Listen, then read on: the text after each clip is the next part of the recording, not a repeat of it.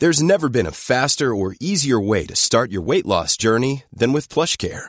PlushCare accepts most insurance plans and gives you online access to board-certified physicians who can prescribe FDA-approved weight loss medications like Wigovi and Zepbound for those who qualify. Take charge of your health and speak with a board-certified physician about a weight loss plan that's right for you. Get started today at plushcare.com slash weight loss. That's plushcare.com slash weight loss. plushcare.com slash weight loss.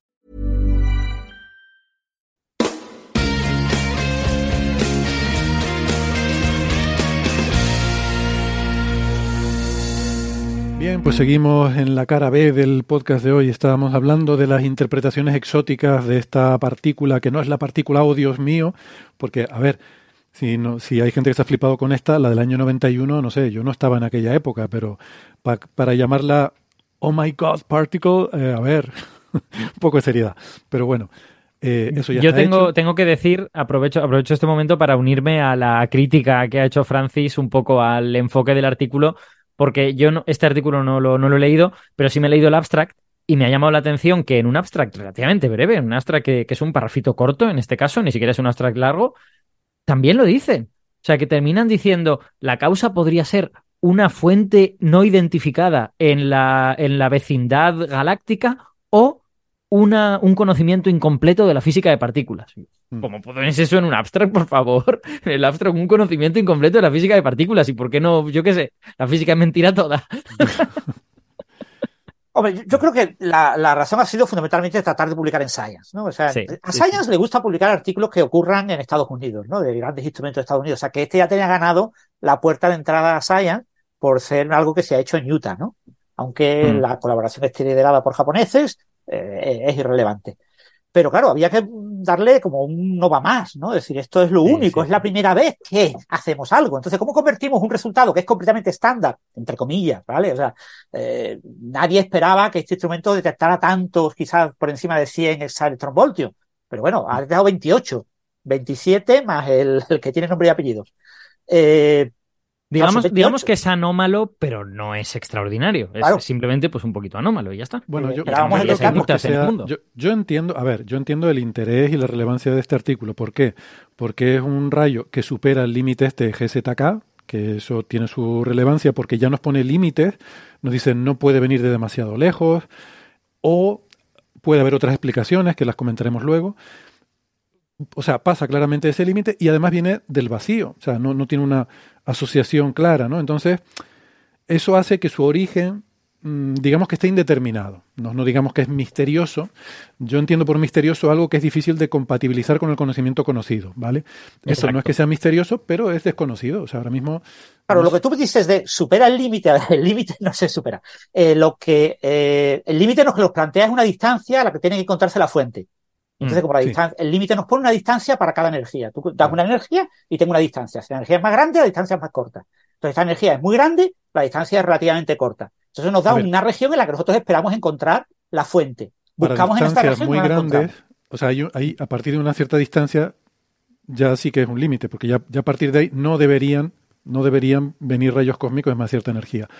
Claro, Efectivamente, pero si eh, te acercas, eh, claro. eh, eh, digamos, eh, eh, el límite que pon- lo que pone es la energía de Planck. O sea, es que, ya digo, la, la, la fórmula te da una distancia, entonces, claro, te lo vas acercando. Entonces, conforme más energético es, si es mm, 100 veces más energético que este, pues tendrá una distancia 100 veces más corta, será menos de un megaparsec. No, pero si pasas de, qué sé yo, de, de 500 millones de años luz, por ejemplo, si pasa de 500 millones de años luz, ya sí que no debería, no debería haber rayos cósmicos con más energía de, de esos 50, 60 exaelectronvoltios, porque ya se, se habría, habría interactuado con un fotón y se habría... Podríamos explicar eso, no sé si, si lo hemos comentado lo suficiente. La razón Sí, eso lo por- por la que existe este límite, que, que es bonito, es porque al interactuar con un fotón de los del fondo cósmico de microondas, por ejemplo, un protón que sea muy energético le puede pasar que decaiga en otras partículas.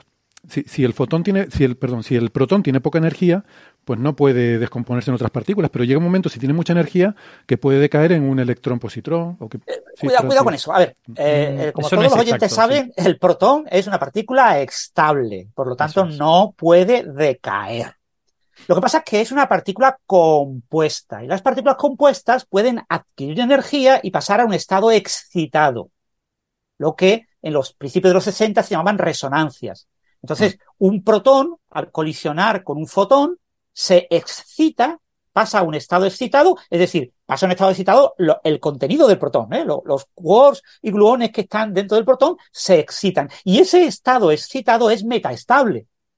Y por lo tanto se decae. ¿En qué decae? Decae en un protón y un residuo de energía. Se quita esa energía emitiendo, por ejemplo, un pión eh, neutro. Entonces, un protón excitado puede decaer en un protón y un pión neutro, o puede decaer en un neutrón y un pión cargado.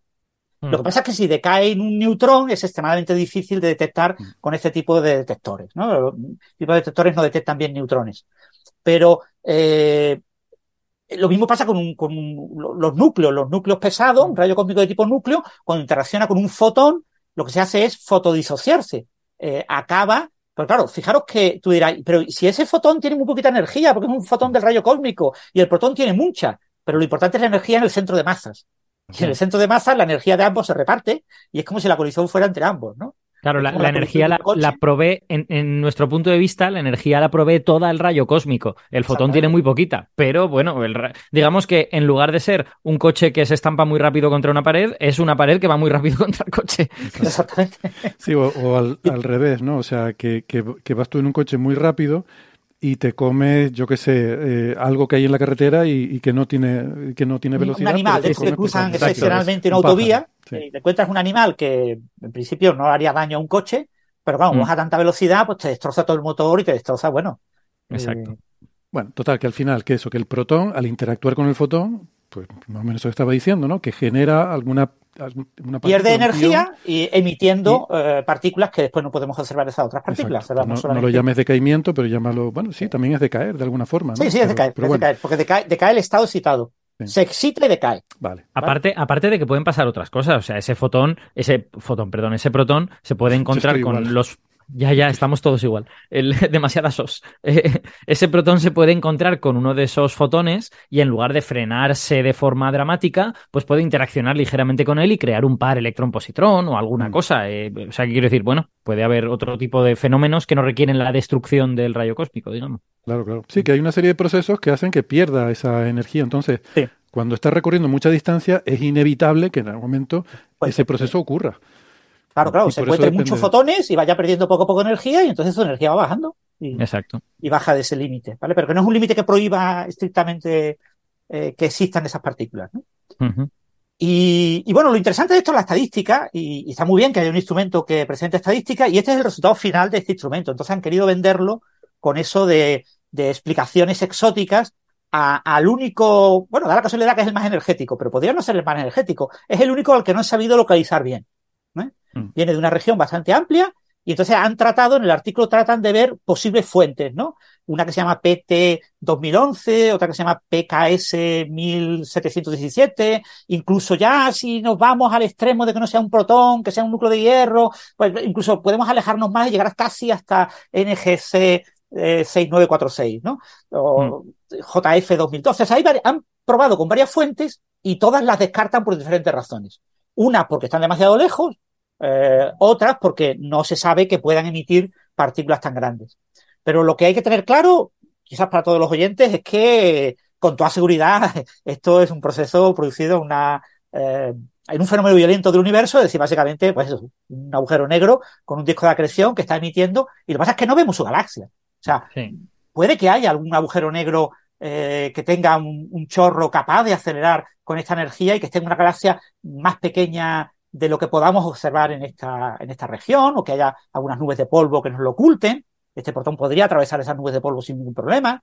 Eh, entonces, o incluso el... que pudiera ser un fenómeno muy energético en un agujero negro eh, de tipo estelar, que ni siquiera, a lo mejor en agujeros negros de tipo estelar, la mayor parte de los fenómenos no producen partículas del exaelectronvoltio, pero bueno, a lo mejor algún fenómeno particularmente violento en uno de esos agujeros negros puede haberlo producido y hemos visto un rayo cósmico que viene de ahí, ya está. O sea, dices que es una fuente galáctica, ¿no? Que eso podría ocurrir, que sea de nuestra propia galaxia. Bueno, no, no necesariamente la nuestra, pero de una galaxia normal en la que tú no ves una actividad eh, extremadamente evidente porque no tienes un agujero negro supermasivo muy brillante, sino que es un agujero negro normal que, bueno, que ha tenido este. este en la región de la que viene, que es una región enorme, hay una cantidad tan grande e incontable de galaxias. O sea, que ahí puede venir de cualquier sitio. Lo pasa, claro, lo que queremos buscar es una galaxia que tenga un núcleo mm. galáctico activo eh, que tengamos identificado como tal, ¿no?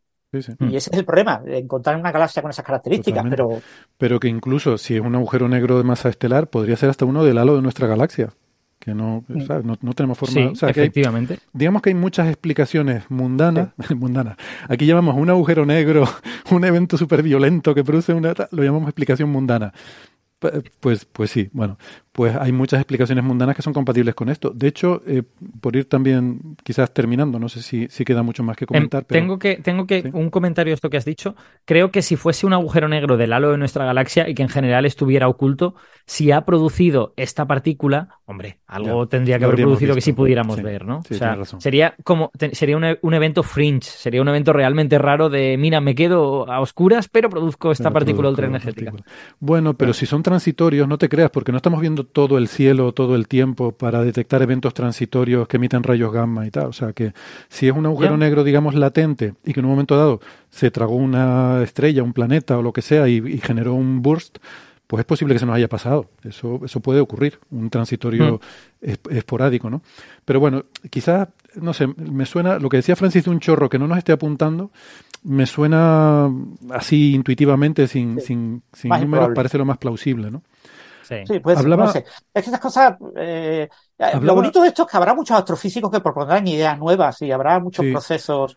Hablaba de fusiones de neutrones y cosas por el estilo que puedan producir este tipo de rayo cósmico. Sí, hablaba Ethan Siegel, no, Siegel, siempre lo digo mal, porque creo que me, traiciona el actor de, las películas de acción. Eh, Ethan en, eh, en, su blog en Forbes, ¿no? Starts with a Bang, que, mm, no, no, sé si es una algo que, eh, que lo propone él, pero me extrañaría, pues por eso escribes un paper, o que lo, ha comentado alguien, pero hablaba de la posibilidad de que este rayo cósmico en realidad fuera un núcleo pesado. De hecho, de esto se habla en el paper, eh, pero no lo plantean como explicación, no sé por qué. Que no sea un protón, sino un núcleo pesado, y entonces ya sí podría venir de mucho más lejos. Em, y, y no le eh, o sea, todo esto que estamos hablando de, este proceso, de, este corte GZK, se refiere a, protones, pero un núcleo más pesado sí que podría sobrevivir distancias mucho más largas sin, eh, sin perder esa energía. Pero no tan largas. Quiero decir, a ver, eh, que, no pensemos que porque sea, yo que sé, un núcleo de, hierro puede ser mil veces más larga, es del orden de 100 veces más larga y, son pocos megaparsecs el, artículo considera, descarta una de las galaxias, eh, NGC eh, 49, eh, tengo que mirar la foto eh, para verla, 6946, la descarta porque si fuera un núcleo de hierro podría venir de ahí, pero la distancia a la que se encuentra son como dos, no sé, 250, 260 megaparsec, está ya más allá del límite esperado para un núcleo de, hierro que es del orden de, no llega a 200 vale, vale. megaparsec. ¿Vale? O sea que eh, entre tenerlo a 30 megaparse o tenerlo a 200 megaparse, la diferencia entre un protón y un núcleo de hierro. Mm. Pero si tú no encuentras una fuente, pero, eh, a 250 megaparse, pues ya no puedes. Eh, pero 200 megaparsecs es un montón, como para decir que ahí no hay nada, y más con un cono de varios grados. Es que. o sea, ahí hay medio universo. está, está comprendido en ese rango, ¿no? Bueno. Vale, ¿alguna cosita más sobre esto? No, bueno, yo solo mencionar por el, por el asunto de que hablan de, bueno, algo desconocido en la física de partículas y tal.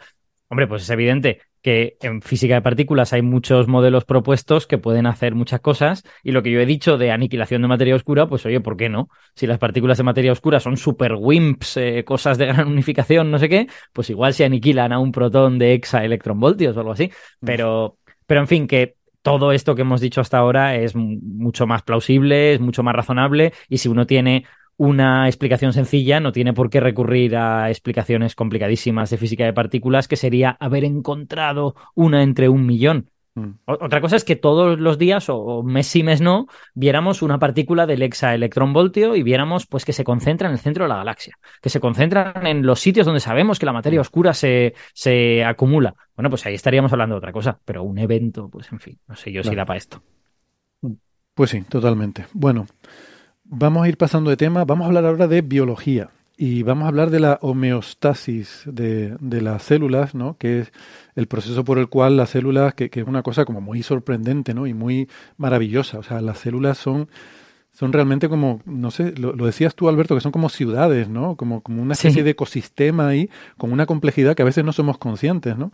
Y, y cómo es capaz de regular su equilibrio con el entorno eh, es una cosa fascinante. ¿Quieres contarnos ahora eh, este artículo que salió publicado en, ¿qué es? En Nature, ¿no? Eh, es Nature, sí, es, es un ah, Nature de hace de unos días, de sí, de hace apenas unos días, de, hace una semana, básicamente. El, a ver, esto de la homeostasis es una, es una palabra que a lo mejor a los que a los oyentes que no sepan se llama Watson, el, primer autor se llama Watson, que bueno, siempre llama la atención. Pero no es el Watson. No, no o sea, no, quiero decir, no, no es el ayudante de Sherlock Holmes y tampoco es uno de los descubridores de la doble hélice. Ninguno de los dos Watsons. Pero a lo mejor eh, es un descendiente, ¿qué sabemos? Bueno, la verdad es que no lo sé. Supongo que podría, pero debe haber un mogollón de Watsons por ahí. La, probabilidad, en mirando el Luke Elsewhere Effect, la probabilidad es muy baja. Ya, pero como decíamos antes, es una posible explicación. Quiero decir que a lo mejor hay explicaciones más mundanas, pero no puedes descartar que no sea el tataranieto del Watson del ADN. Bueno. ¿Y si la homeostasis de las células se debe a que no entendemos la física de partículas? bueno, a ver, el... Venga. Primero, primero la palabra homeostasis. Vamos a explicar las palabras porque, porque yo creo que además está bien, porque es una palabra muy usada en biología y, además muy importante. Eh, homeostasis significa básicamente autorregulación o regulación de las propiedades de pues, un ser vivo que se ven afectados por el entorno o por cosas que a ese ser vivo le, le pasan. Eh, por ejemplo, la temperatura interna en los seres endotérmicos como nosotros. Pues cuando hace mucho frío, nosotros que necesitamos mantener nuestra temperatura de forma a, una, a un nivel constante, pues tenemos que quemar más azúcares para producir más energía. Cuando hace menos frío, pues no quemamos tantos azúcares y, mantenemos la temperatura sin necesidad de eso, digamos. Bueno, pues eso es una forma de regulación, es una forma de homeostasis. Ah, hay, siempre, muchas. Siempre había pensado que sería un apellido, el, primo de Tanasis ante Tocumpo. Tanasis y homeostasis ante Tocumpo. Pues, ¿por qué no? Claro, yo, tengo un par de amigos griegos y todos dicen que, claro, a ellos todo les suena. O sea, a ellos todas las palabras que usamos en ciencia les suenan algo que ellos hablan en su idioma, porque, claro, todas vienen, bueno, o de eso del latín, claro. claro. Eh, entonces, eh, en realidad que, las células sean homeostáticas, que tengan este tipo de mecanismo, no nos debería sorprender, porque todos fuimos una sola célula en algún momento, en, cuando nuestros tatara, eran una sola célula y ellos tenían que sobrevivir en un mundo pues en el que las condiciones cambiaban muy rápidamente, ¿no? Hoy vamos a hablar en particular, porque es de lo que habla este artículo, de la homeostasis del agua en el interior de las células, que es súper, súper importante, porque eh, siempre decimos que los seres vivos son un gran porcentaje agua, los seres humanos un 75%, un poquito más, pero algunos vegetales mucho más, algunos vegetales son casi el 90% agua. Entonces, el que el agua se mantenga en unos niveles apropiados dentro de las células es muy importante porque, eh, por ejemplo, ya hemos hablado muchas veces de que casi todo el trabajo en las células lo hacen las proteínas, que son estas macromoléculas que eh, empiezan como una cadena, se van plegando y terminan dando lugar a veces a estructuras muy complicadas que, parecen casi robots eh, microscópicos, ¿no? Bueno, pues todo ese proceso de plegado de las proteínas depende de que el entorno sea el adecuado.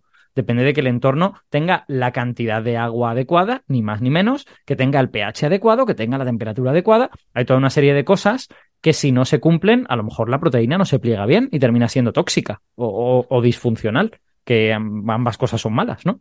Entonces, em, en concreto, el interior de la célula, por este asunto de que es como una ciudad muy concurrida, em, hay que imaginarla como llena de estas proteínas y agua como entre ellas, digamos, ¿no? Entonces, em, a veces nos es como eh, nos podemos ver tentados a imaginar la célula como una especie de saquito de agua, saquito de agua con alguna cosa por dentro. Y es más bien al revés. O sea, en la célula hay mucha agua, pero es que hay un montón de proteínas, hay un montón de cosas. Entonces, hay una pregunta interesante que es, ¿cómo de disponible está ese agua? ¿Cómo de disponible está ese agua para que las nuevas proteínas que se van creando se plieguen en un entorno apropiado en el que no falte agua? Em, los oyentes que imaginen que eh, tanto las proteínas como otras macromoléculas que hay dentro de la célula atraen al agua en alguna de sus regiones. Hay regiones que pueden estar cargadas positivamente o negativamente y como el agua tiene las cargas separadas, tiene la carga negativa acumulada en el oxígeno y carga positiva acumulada en los hidrógenos, si tú tienes una proteína con una zona que está cargada negativamente, pues los hidrógenos del agua se ven atraídas por ella y entonces como que el agua se arremolina alrededor de esa zona. Eh, eh, este fenómeno se llama agua estructurada. El agua se estructura alrededor de algunas de estas macromoléculas de formas diversas. Las, bueno, no, no, quiero perderme en las muchas maneras en que esto puede pasar. Os he contado el caso concreto de las que tienen alguna región cargada eléctricamente, pero regiones que son al revés. Hay regiones que no son afines al agua. Entonces el agua se estructura de otra forma alrededor de esas regiones. Entonces, estas macromoléculas tienen a su alrededor zonas de agua estructurada y luego un poquito más allá hay zonas de agua libre, que es lo que decimos. Bueno, pues la pregunta es, ¿cómo se gestiona la cantidad de agua libre que hay en una célula para que sea la cantidad adecuada? Y la pregunta emerge de que hay ciertos eh, eh, factores externos que pueden afectar a esto. Por ejemplo, la temperatura. Si la temperatura baja, la movilidad de las moléculas en general es menor y la cantidad de agua libre disminuye. Es más, una, una, de las cosas que comprueban al principio del artículo y en algunos trabajos anteriores es que eh, esta zona de agua estructurada alrededor de las moléculas parece crecer cuando la temperatura baja.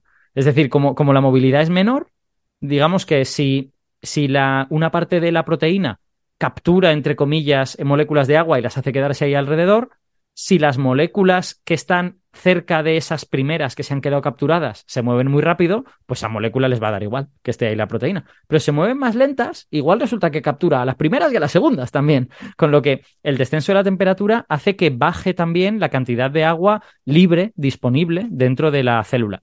Entonces, una de las preguntas es cómo gestionan las células esta cosa.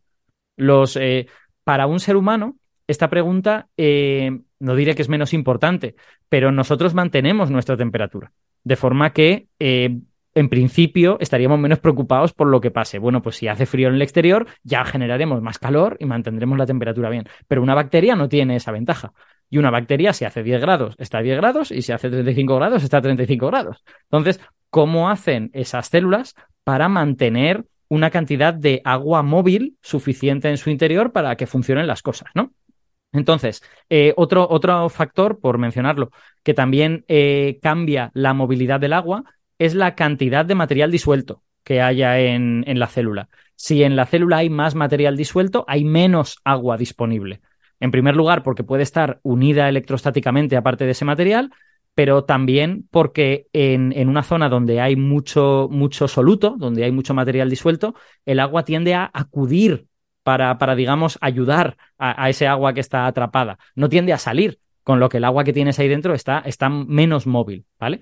Bueno, ese, tipo de cambios también ocurren. Ocurren pues porque la célula ha absorbido cierta cantidad de material en disolución o por, o por muchas otras razones. Entonces, eh, una de las cosas que hacen estos autores es preguntarse, bueno, si tanto la temperatura como eh, los cambios en la cantidad de materia disuelta afectan a esta cantidad de agua móvil, observamos algunos eh, fenómenos paralelos cuando hacemos una cosa y la otra, porque cambiar la temperatura y cambiar la presión osmótica, cambiar la cantidad de material disuelto, eh, son muy distintos. Entonces, cabría esperar que los resultados sean muy diferentes. Y una cosa que comprueban es que efectivamente hay ciertos paralelismos. Hay diferencias, pero también hay cosas que ocurren paralelamente cuando hacen una y la otra. Y cuando ven eso, dicen, bien, vamos por buen camino. Quiere decir que efectivamente hay una serie de fenómenos que tienen que ver con la movilidad del agua, que es lo que tienen en común los cambios de temperatura y los cambios en presión osmótica.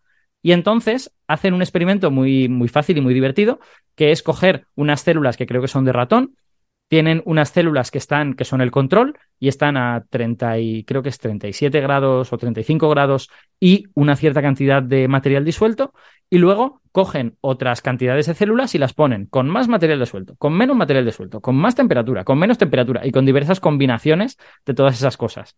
Y dicen, bueno, vamos a ver si hay algo en común en esto.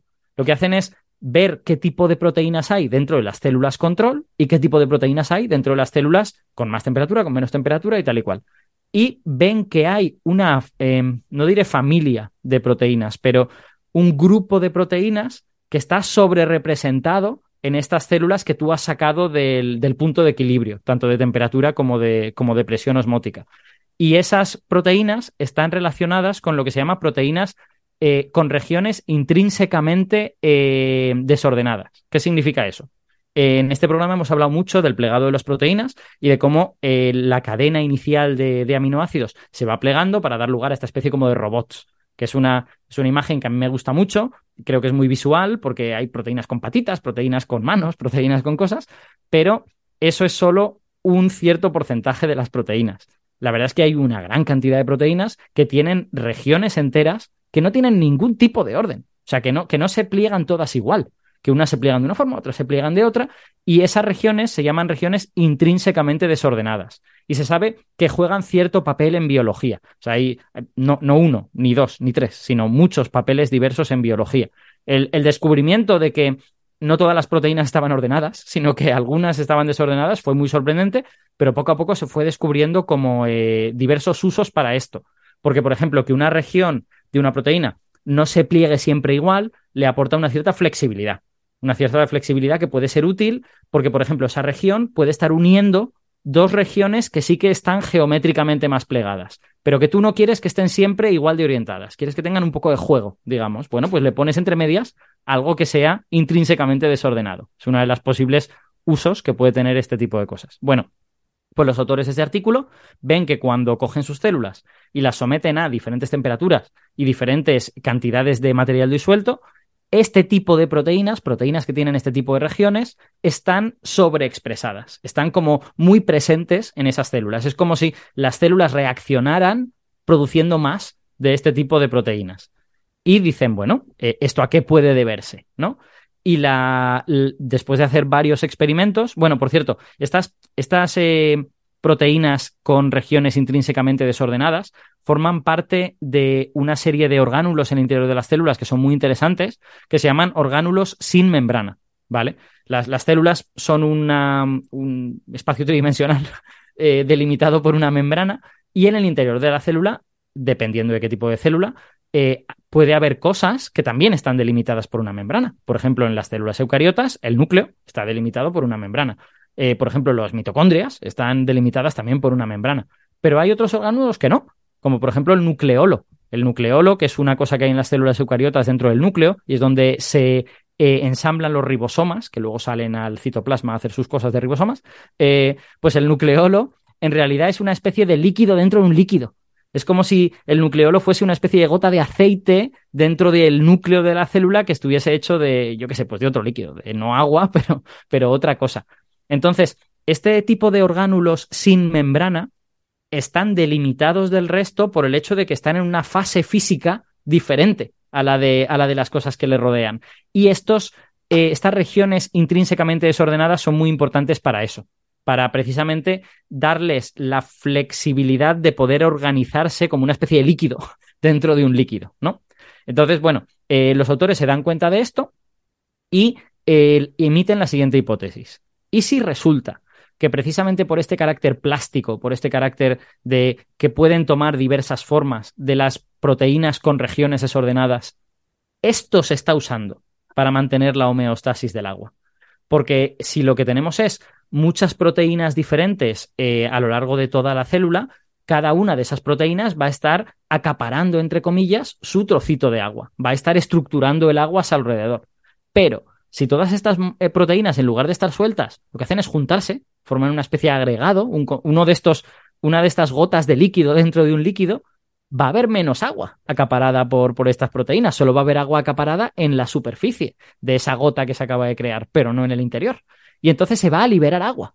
Y esta es su hipótesis. Su hipótesis es, ¿y si resulta que dentro de la célula estas proteínas intrínsecamente desordenadas, aparte de jugar el papel que sea que jueguen en la célula, están jugando también un papel de regulación del agua. Porque cuando disminuye la cantidad de agua libre, se agregan de forma que acaparen menos, y cuando aumenta la cantidad de agua libre, por ejemplo, porque aumenta la temperatura, lo que hacen es que se desagregan para acaparar un poquito de agua y que la cantidad de agua libre se mantenga constante. Es muy bonito, porque es un fenómeno, eh, sería un mecanismo biofísico. No, ni siquiera sería un mecanismo que implicase química. Bueno, en la medida en la que los puentes de hidrógeno, en la medida en la que la solubilidad sí es química, pero es un, es un fenómeno que ya linda con la física, ¿no? Porque es básicamente si tengo mucha agua libre, voy a desagregarme para poder coger un poquito de toda esa. Si tengo poca, voy a agregarme para que, se, para que haya más agua libre dentro de la célula y pueda funcionar bien sus, sus funciones. Y hacen, bueno, todo esto, esta hipótesis es muy bonita de decir, eh, es muy difícil de demostrar, claro, porque, porque lo que no tenemos es microscopios electrónicos que nos permitan ver, pues fijaos, ahora se ha formado esto, hay que hacer muchos experimentos para tratar de descartar otras posibles explicaciones, y es lo que hacen en este artículo que tiene sus 10 páginas, que para ser un Nature es un artículo razonablemente largo, la verdad. Y ellos, después de hacer todos estos experimentos, llegan a la conclusión de que tienen suficiente evidencia como para haber establecido que este mecanismo está al menos en parte, funcionando.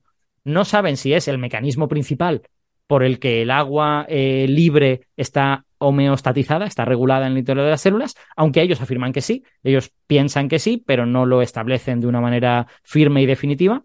Pero me parece muy interesante, ¿no? Eh, empezar a ver el interior de las células como un lugar en el que están ocurriendo eh, fenómenos físicos que hacen que el, algo tan sencillo como el agua pueda estar más libre o pueda estar más capturada y esto de alguna forma afecta a cómo funciona la célula y hace que la célula siga funcionando bien. a, mí me, a mí me ha gustado mucho porque además las, las proteínas eh, que tienen dominios, no, perdón, regiones, que un dominio es una región ordenada.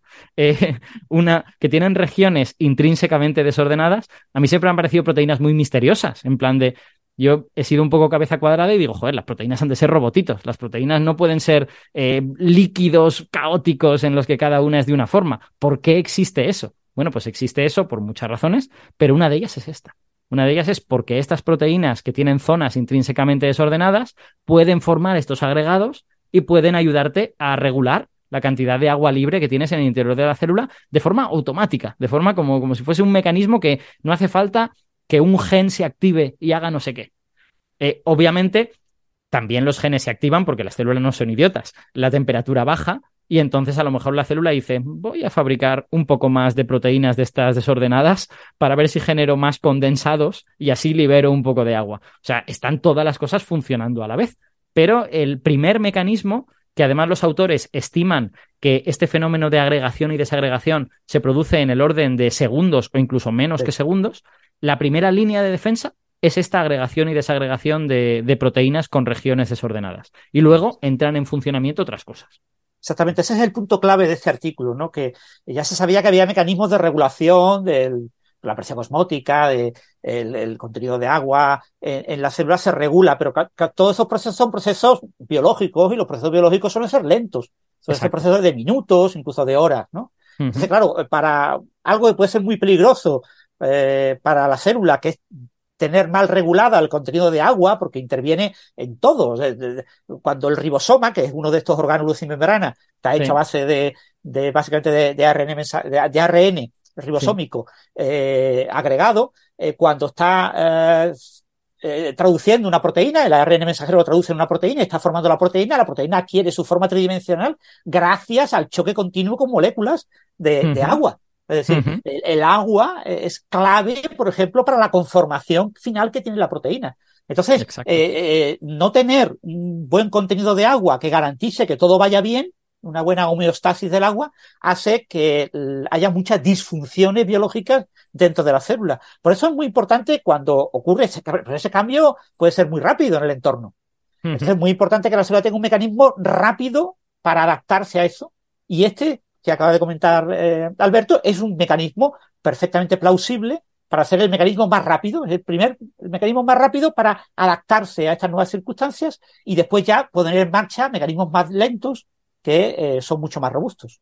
Claro, hay que pensar, hay que pensar en seres unicelulares, ¿no? Hay, o sea, en, seguro que en nuestras células tiene también muchas funciones, pero pensemos en una ameba, pensemos en una bacteria que está flotando en el mar, en un agua del mar calentada por el sol, que está más o menos calentita, y se está moviendo por ahí, y de repente entra una, una, un torrente de un pequeño riachuelo que está desembocando en el mar y que está a 20 grados menos pues como no tenga un mecanismo rápido para adaptarse a eso, se muere.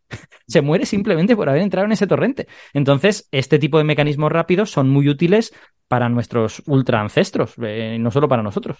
Muy bien. Estupendo. Se funciona como una especie de válvula a nivel celular eh, para regular ahí la cantidad de agua. Bueno, eh, aprovecho para saludar a Gastón Giribet, que se nos une ahora a la tertulia. ¿Qué tal, Gastón? ¿Cómo estás? Muy buenas. Los extrañaba, por eso estaba escuchando. Estaba escuchando el programa eh, por YouTube y me, me, sumo un rato. Ahí tengo, me estoy escapando de los estudiantes acá. Por eso está hablando bajito, ¿no? Se lo voy a decir no, bajito. No, no, porque eh, mis, mis horas de oficina son los martes, pero parece que hay un problema acá con entender la diferencia entre martes y jueves. No, ah. eh, Y, no, y, no, y no entienden que hacer así significa estoy en un Zoom. Para los oyentes del podcast, hacer así, Gastón se está señalando los perdón, el micrófono. la diferencia de martes y jueves, yo no sé por qué agrupo los días de la semana. Bueno, hay, hay dos grupos claramente diferenciados que son entre semana y fin de semana. Pero entre semana para mí hay dos grupos, que son lunes, miércoles y viernes y martes y jueves. No sé por qué. Eh, bueno, eh, eh, tiene sentido, pero voy, a, contar una anécdota muy breve que involucra a un físico amigo de José y mío, pero sobre todo un gran amigo mío. No voy a decir su nombre para no comprometerlo, voy a decir su apellido, se llama Leston.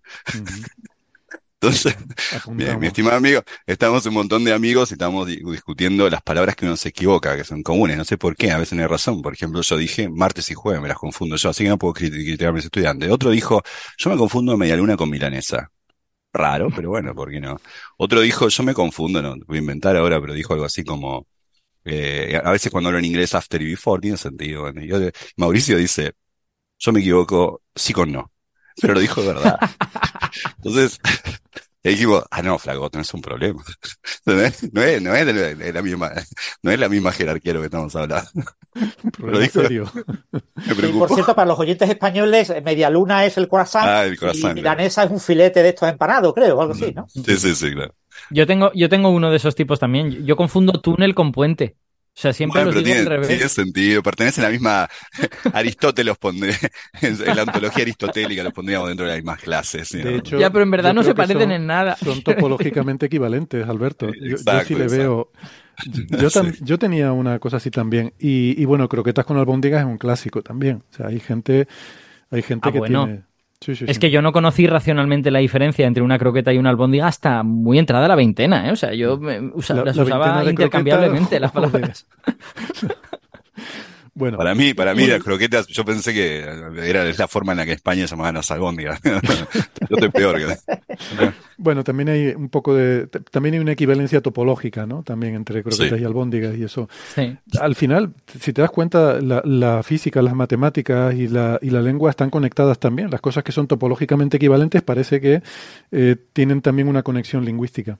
Bueno, yo estaba presentando a Gastón, me faltaba decir que es doctor en ciencias físicas, profesor en la Universidad de Nueva York y eh, su Twitter es arroba Gastón Giribet, con G, G Giribet. Em, bueno. Eh, yo quiero, quiero decir un par de cosas que he visto en el, en el chat relacionado con, con el artículo este que he contado, porque son muy rápidas de contar. Mm. Eh, había un oyente que decía que pensaba que esta homeostasis del agua tenía que ver con la osmosis. Y explico lo que quiere decir esto, y tiene razón el oyente, además. La, osmosis quiere decir, eh, si yo veo que en el interior de mi célula me estoy quedando sin, sin agua, a lo mejor lo que hago es expulsar material disuelto. Expulso material disuelto de este que acapara cosas de agua y de esta forma tengo más agua libre. Y eso puede entrar en funcionamiento, pero como dice Francis, puede ser un fenómeno lento en comparación con algunas cosas, porque la célula tiene que poner en marcha una serie de cascadas moleculares, a lo mejor activar algún gen, pues eso igual tarda un minuto, igual tarda tres minutos y entre tanto te has muerto. Entonces, este es un mecanismo más rápido para, para tratar de ir paliando ese tipo de problemas. Y hay otro oyente que, señala una cosa eh, que tiene mucha razón, que es que en el artículo a esta especie de movilidad del agua le llaman el water potential, el potencial del agua, y le llaman psi, y dice, ¿esto tendrá algo que ver con física cuántica? Bueno, yo no, no soy un experto en química y creo que no tiene que ver con física cuántica. Eh, esto, además, creo que el primero que he visto yo usar psi para esto del potencial del agua es a Van Hoff, que, esto debe ser a principios del siglo XX y no hacía química cuántica, eh, este señor. Eh, pero sí tiene cierta conexión con la física, en el sentido de que el, el potencial del agua se comporta como un potencial en física.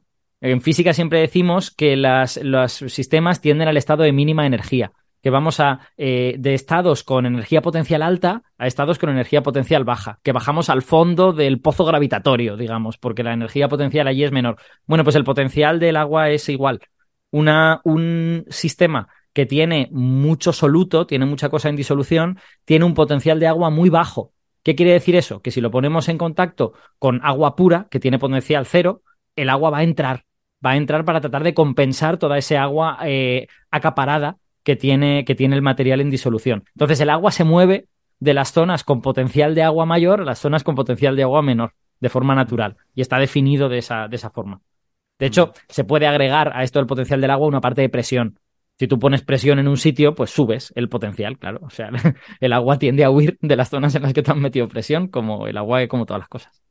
Y ya está, se, acabó, se acabó la parte de química y de biología que está aquí manchando este coffee break que era impoluto. No, no, no, todavía queda, todavía queda más, pero vamos a hacer una pausa, no sea que a los oyentes les, dé un, un yello mental. Em, se me ocurre un comentario con respecto a esto que tú dices, pero es una tontería, no es nada relacionado con la parte científica que tú tan brillantemente has expuesto, em, que, que, tiene más que ver con algo, fíjate, para explicar eh, un proceso físico, dices, porque el agua trata de compensar ese potencial, porque el agua huye de...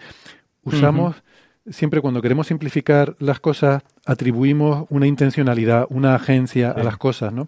Y esto, fíjate hasta qué punto está imbuida en nuestro subconsciente la, la, agencia, que al final puede ser el origen de la superstición, de las teorías conspiranoicas, ¿no? El creer que hay una voluntad detrás de las cosas, ¿no? Posiblemente incluso de la religión, ¿no? El atribuir que si llueve es porque hay una voluntad que, que, hace que llueva, ¿no? Hay, mm. hay, teorías al respecto, antropológicas, sobre eso. Y me, me, resulta muy llamativo, ¿no? Cómo tendemos a interpretarlo todo porque psicológicamente nos es sencillo asociar una voluntad consciente a las cosas que pasan. Eh, incluso cuando uno sabe que no hay, cuando las intentas explicar, para que sea más sencillo, lo explicas como que el agua trata de, ¿no? Le atribuimos una voluntad al agua. Bueno, yo, siempre, yo siempre he pensado que estamos un poco cableados para pensar en otras personas. O sea, como que eh, nuestro ah, cerebro. Que, que estamos cableados porque nos fastidia mucho y nos cablean las cosas que hace la gente. Tarjeta amarilla. Tarjeta amarilla. El, yo creo, yo creo que estamos cableados para entender bien cómo funcionan otros seres humanos. Y entonces, claro, la voluntad es, una, es un rasgo muy propio de los seres humanos, ¿no? Entonces, como que nos resulta muy natural pensar en esos términos. Mm. Y en divulgación, es verdad que, se usa mucho este recurso y es especialmente problemático, y siempre hay que mantener los, oídos muy abiertos, en un contexto evolucionista. Evolutivo. Sabes que, tu, tu, tu, teoría es muy, es muy kantiana. Según, no, claro, según Kant, una de las categorías que pone el sujeto, y no, no está en el mundo de las cosas en sí, es la causalidad. La causalidad en el acto de conocimiento, según la teoría de Kant, de la crítica de la razón pura, la pone el sujeto. O sea, ah. las cosas no tienen causalidad, sino que uno cuando conoce, las cosas eh, dan sus datos de sensación y nosotros montamos estructuras conceptuales, en particular, eh, ah. la causalidad. Así que tu ah. teoría es muy kantiana. A mí eso me canta mucho, siempre. me encanta.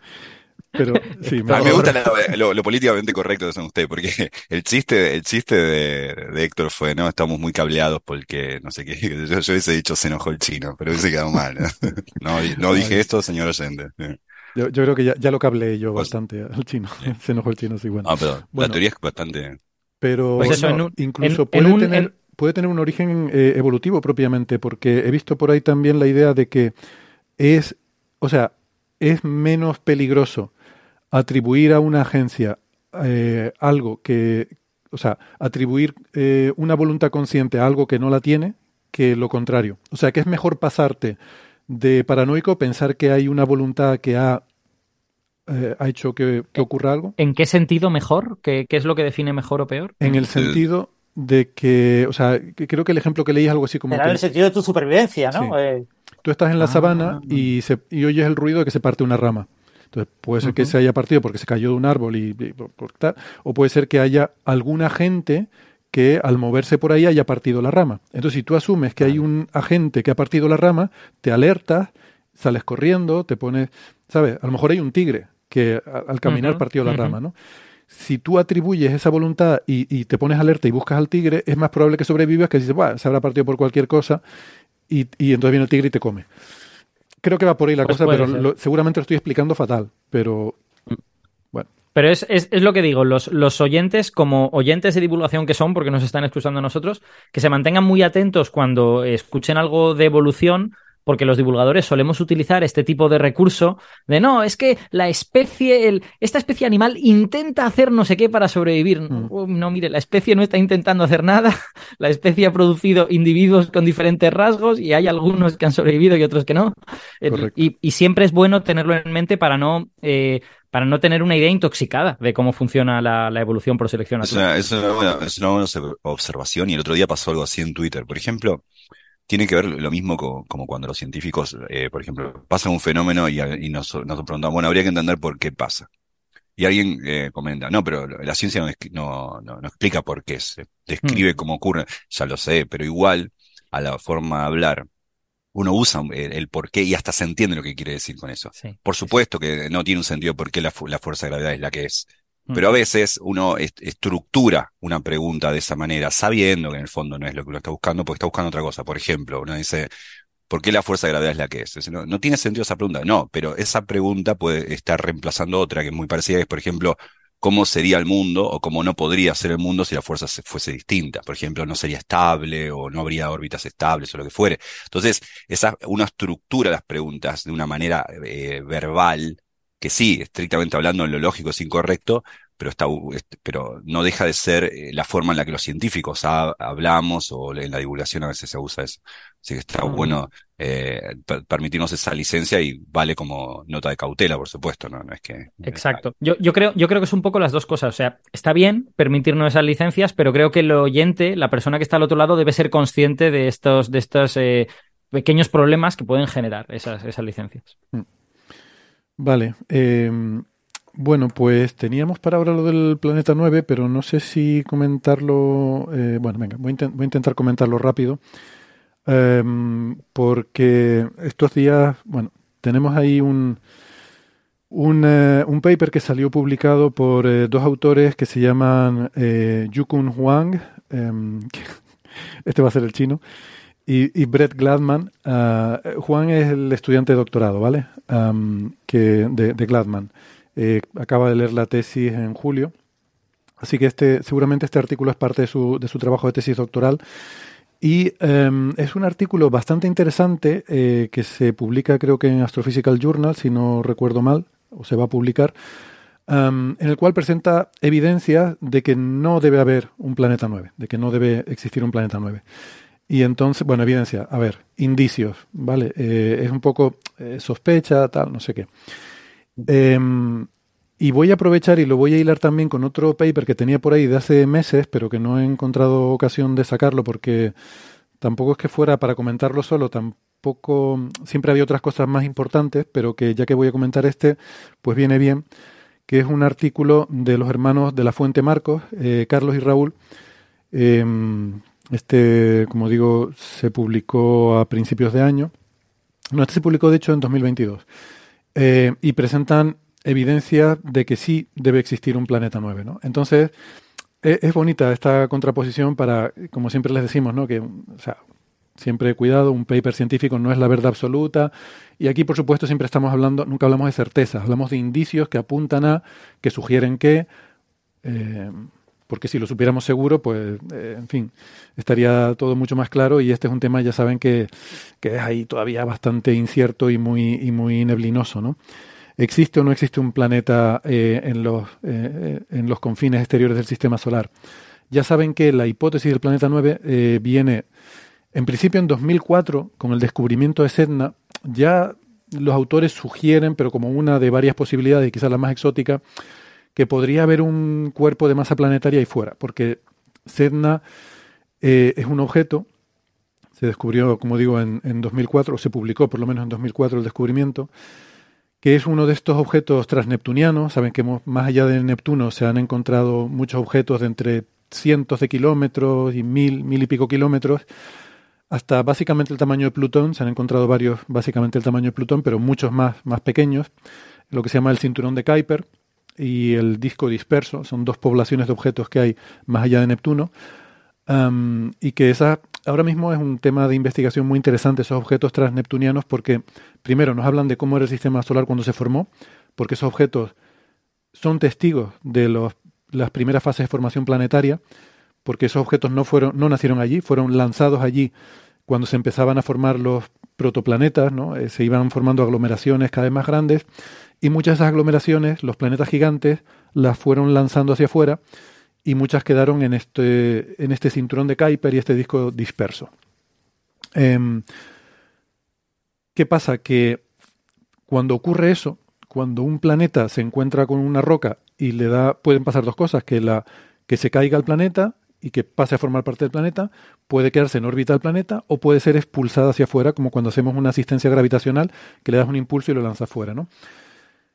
¿Qué pasa? Cuando tú lanzas fuera un objeto, eh, el punto del encuentro con el planeta mm, es parte de su nueva órbita.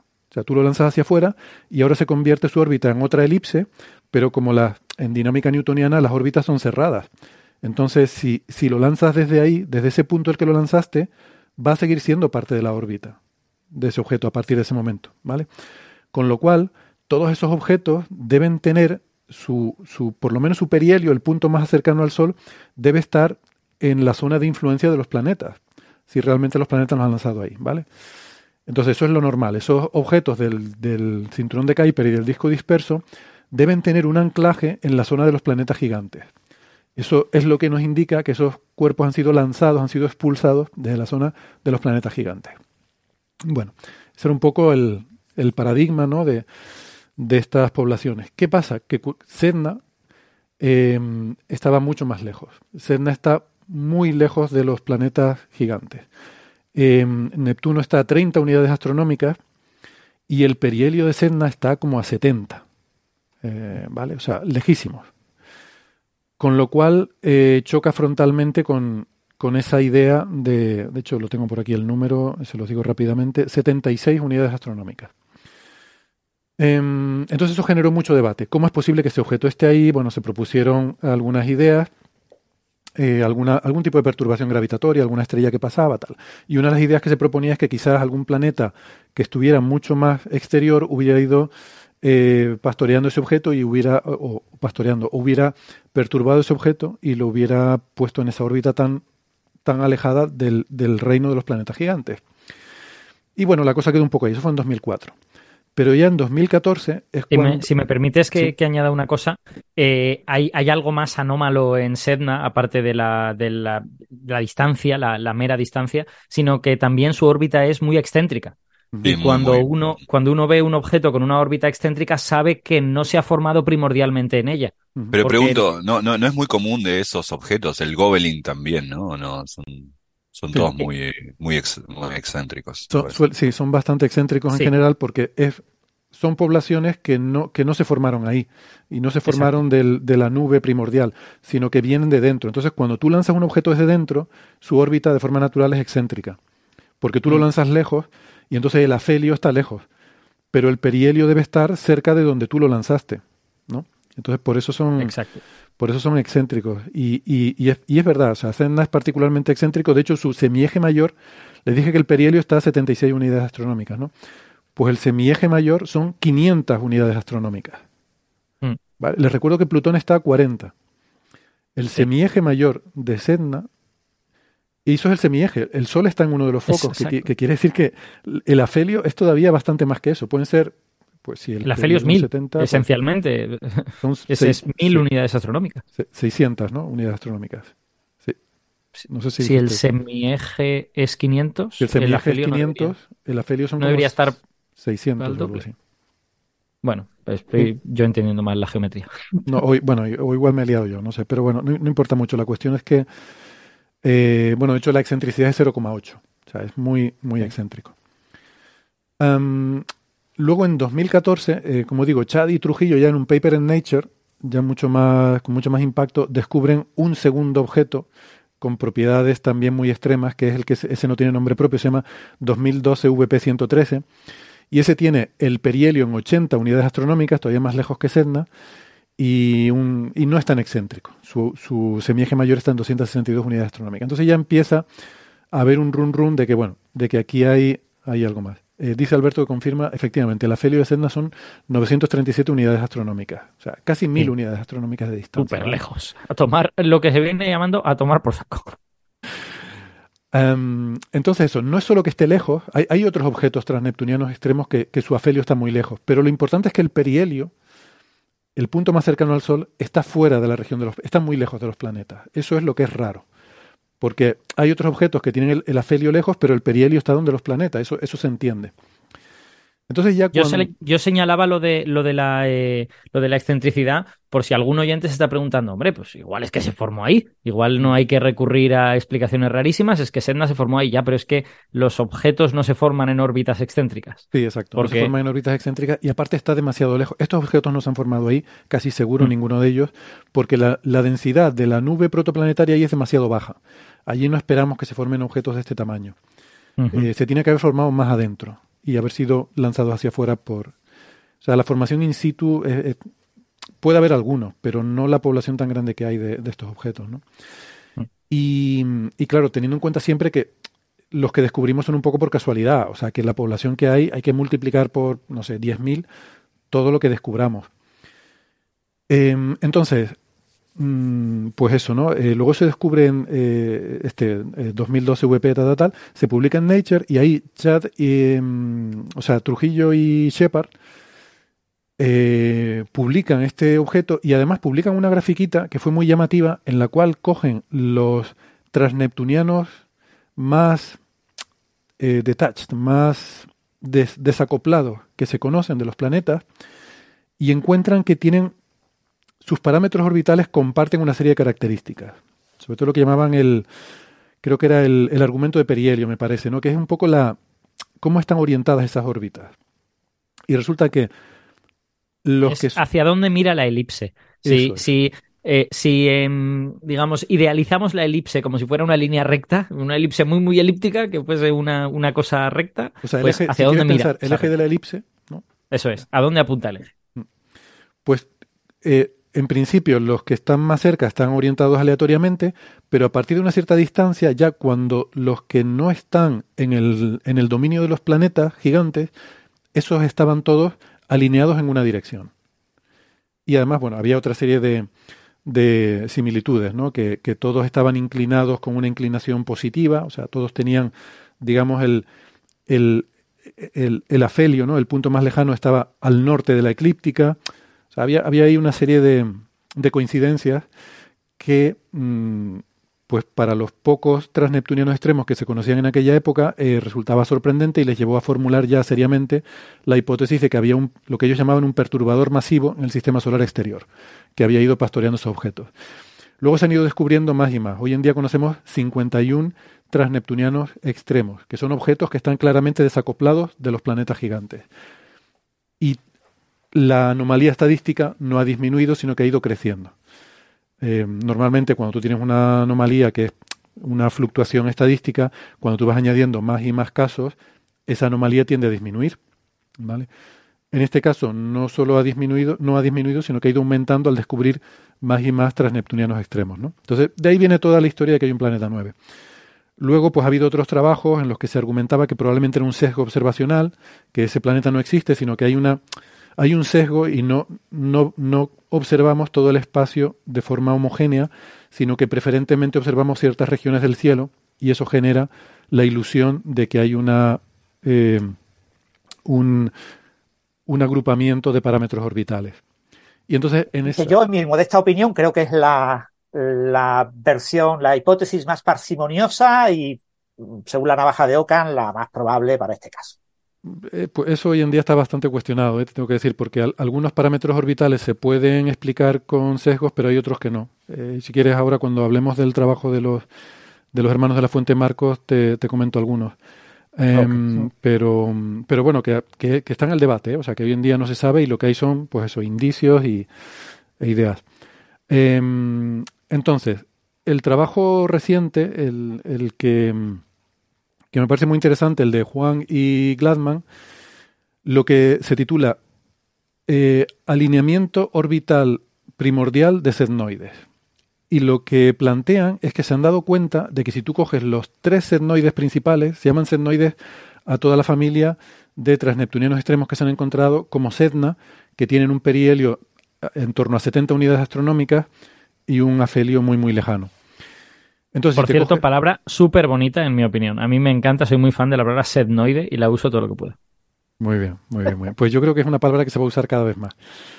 Em, entonces ellos encuentran con que hay los tres etnoides principales que son Sedna, este 2012 VP113, que fue el segundo que se descubrió, y luego otro que se descubrió más tarde que se llama se llama Leleacujonua, ¿vale? Es el nombre el nombre propio, el nombre oficial o el nombre técnico es es el cojonudo. sí, algo así. Pero solo la lelea, el resto no.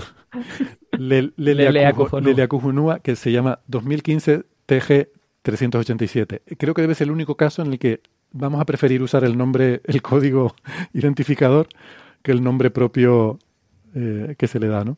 Yo, yo, sospecho que no sabemos pronunciar el hawaiano y que seguro que si, si lo supiéramos no suena tanto a lo que creemos. Pero dejen, eh, basta de esos nombres, un poco está bien, pero eso está. No, si, fuese, si fuese lo que Gastón ha dicho, deberíamos llamarle Bésame mucho. Sería mucho más bonito. Para pum.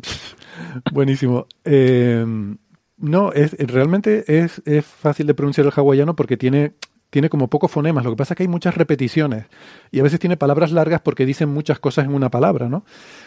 Y, eh, y suelen repetir la última sílaba, ¿no? Como precisamente omua eh, hay una repetición ahí de la última palabra que por lo visto no significa nada, sino es como para dar más énfasis a la palabra. Exacto, son este aumentativos. No, no solo ocurre en los idiomas austronesios, es, es, habitual también en otros idiomas, pero los austronesios lo usan especialmente.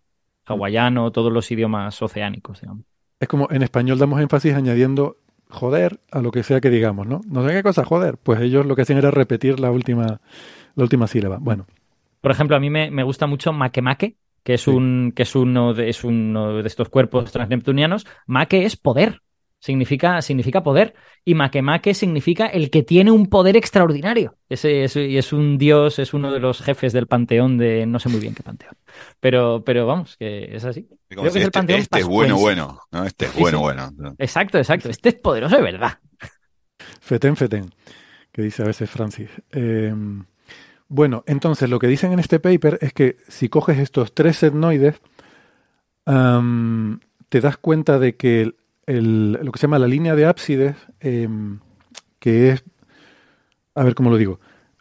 La línea que eh, une el perihelio y el afelio. Sí, eh, vale, sí, en realidad es la transversal a eso, pero es más fácil eso que tú has dicho. La, línea, lo que decíamos antes, la línea, el eje de la elipse, ¿vale? El eje de la elipse de estos cuerpos, em, si tú miras cómo es su precesión, ¿vale? y eso lo proyectas hacia atrás en el tiempo, resulta que esas tres líneas coinciden, eran la misma, hace 4.000, entre 4.000 y 4.500 millones de años, que es cuando se formó el sistema solar y cuando presumiblemente estos objetos pueden haber sido puestos aquí. entonces lo que plantean es que es posible que estos tres objetos sean en realidad el mismo, eh, originariamente, que hubieran sufrido alguna eh, disrupción eh, al principio de su historia y que luego por su evolución secular pues se hayan ido separando sus órbitas. ¿no? Em, podría ser casualidad, pero la probabilidad de que sea casual este, claro, todo esto con las incertidumbres de, proyectar hacia atrás estas órbitas 4.000 millones de años, que no es, no es moco de pavo, ¿vale? Errores numéricos y demás. Em, ellos estiman una probabilidad de 1 entre 20 de que esto sea casual. Entonces, bueno, lo que dicen es que si eso es así, no puede haber, no puede existir ese planeta 9 porque habría perturbado ese alineamiento y, y, habría... Y la precesión, la precesión secular esta no se habría producido de forma canónica, ¿no? Se habría producido de otra forma. No, no, no, no encajarían esas tres. pero, pero no lo argumentan de ninguna forma. O sea, es una frase en el artículo. Es decir, no, no puede existir porque si no, esto no, estaría, no existiría este alineamiento. Bueno. La probabilidad de que sea casual, este alineamiento es de una entre 20. Entonces es una digamos que es un indicio, es una puede, puede ser una pista, pero eh, no, no, es que sea una demostración de nada, ¿no? Claro. Eh, entonces el artículo está bien escrito porque ellos lo plantean así desde el principio, ¿no? Dicen que esto lleva a pensar que, nos puede hacer sospechar que, o sea, no son como estos científicos soberbios que dicen hemos demostrado que, y eso está bien. Um, y Pero dicen- señalan la posibilidad de que nuestro desconocimiento de la física de partículas explique el alineamiento. esa hipótesis no la consideran. ¿Ves? Es incompleto este artículo, ¿no? es que, es que, verdad. Mira que lo tenían a huevo. No hablan de supercuerdas cósmicas que puedan colisionar, ¿no? Y qué, qué efectos podría producir. Entonces, bueno, nada. eh, seguramente alguien con Mont podrá explicar esto también.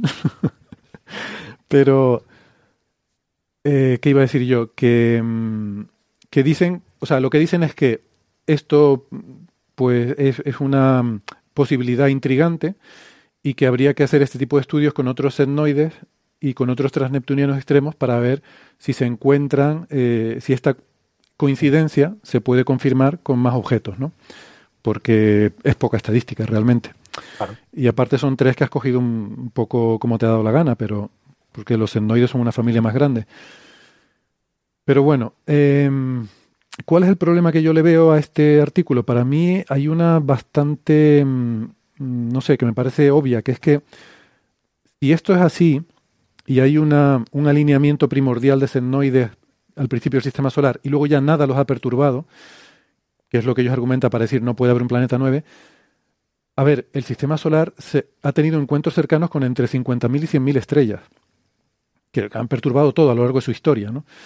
Entonces, ¿cómo han sobrevivido el alineamiento de estos tres para no haber sido perturbados por ninguna estrella, por ninguna... Estábamos hablando el otro día, ¿no? De estos mm, supuestos meteoros hiperbólicos, que algunos de ellos sospechamos que pueden, ser, pueden haber sido debidos a la perturbación de la estrella de Scholz hace nada, 70.000 años, eh, que pasó recientemente. Entonces, eh, de vez en cuando hay perturbaciones en el sistema solar exterior. Entonces, me parece sorprendente que un alineamiento se pueda mantener, un alineamiento eh, primordial se pueda mantener durante toda la historia del sistema solar. Cuando ya te digo, ha habido entre 50.000 y 100.000 encuentros con estrellas. No digamos ya mm, rogue planets o lo que sea. Que vale, alguno de ellos puede ser que, mm, que no haya coincidido con la, eh, con la, digamos, con la zona del sistema solar en la que estaban estos tres etnoides. Ninguno de los tres. Vale, pero parece difícil que de 50.000 encuentros ninguno haya perturbado a ninguno de los tres, ¿no?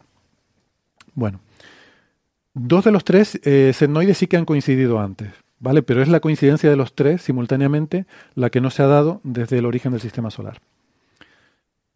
Entonces ese es un, bueno, un problema que le veo.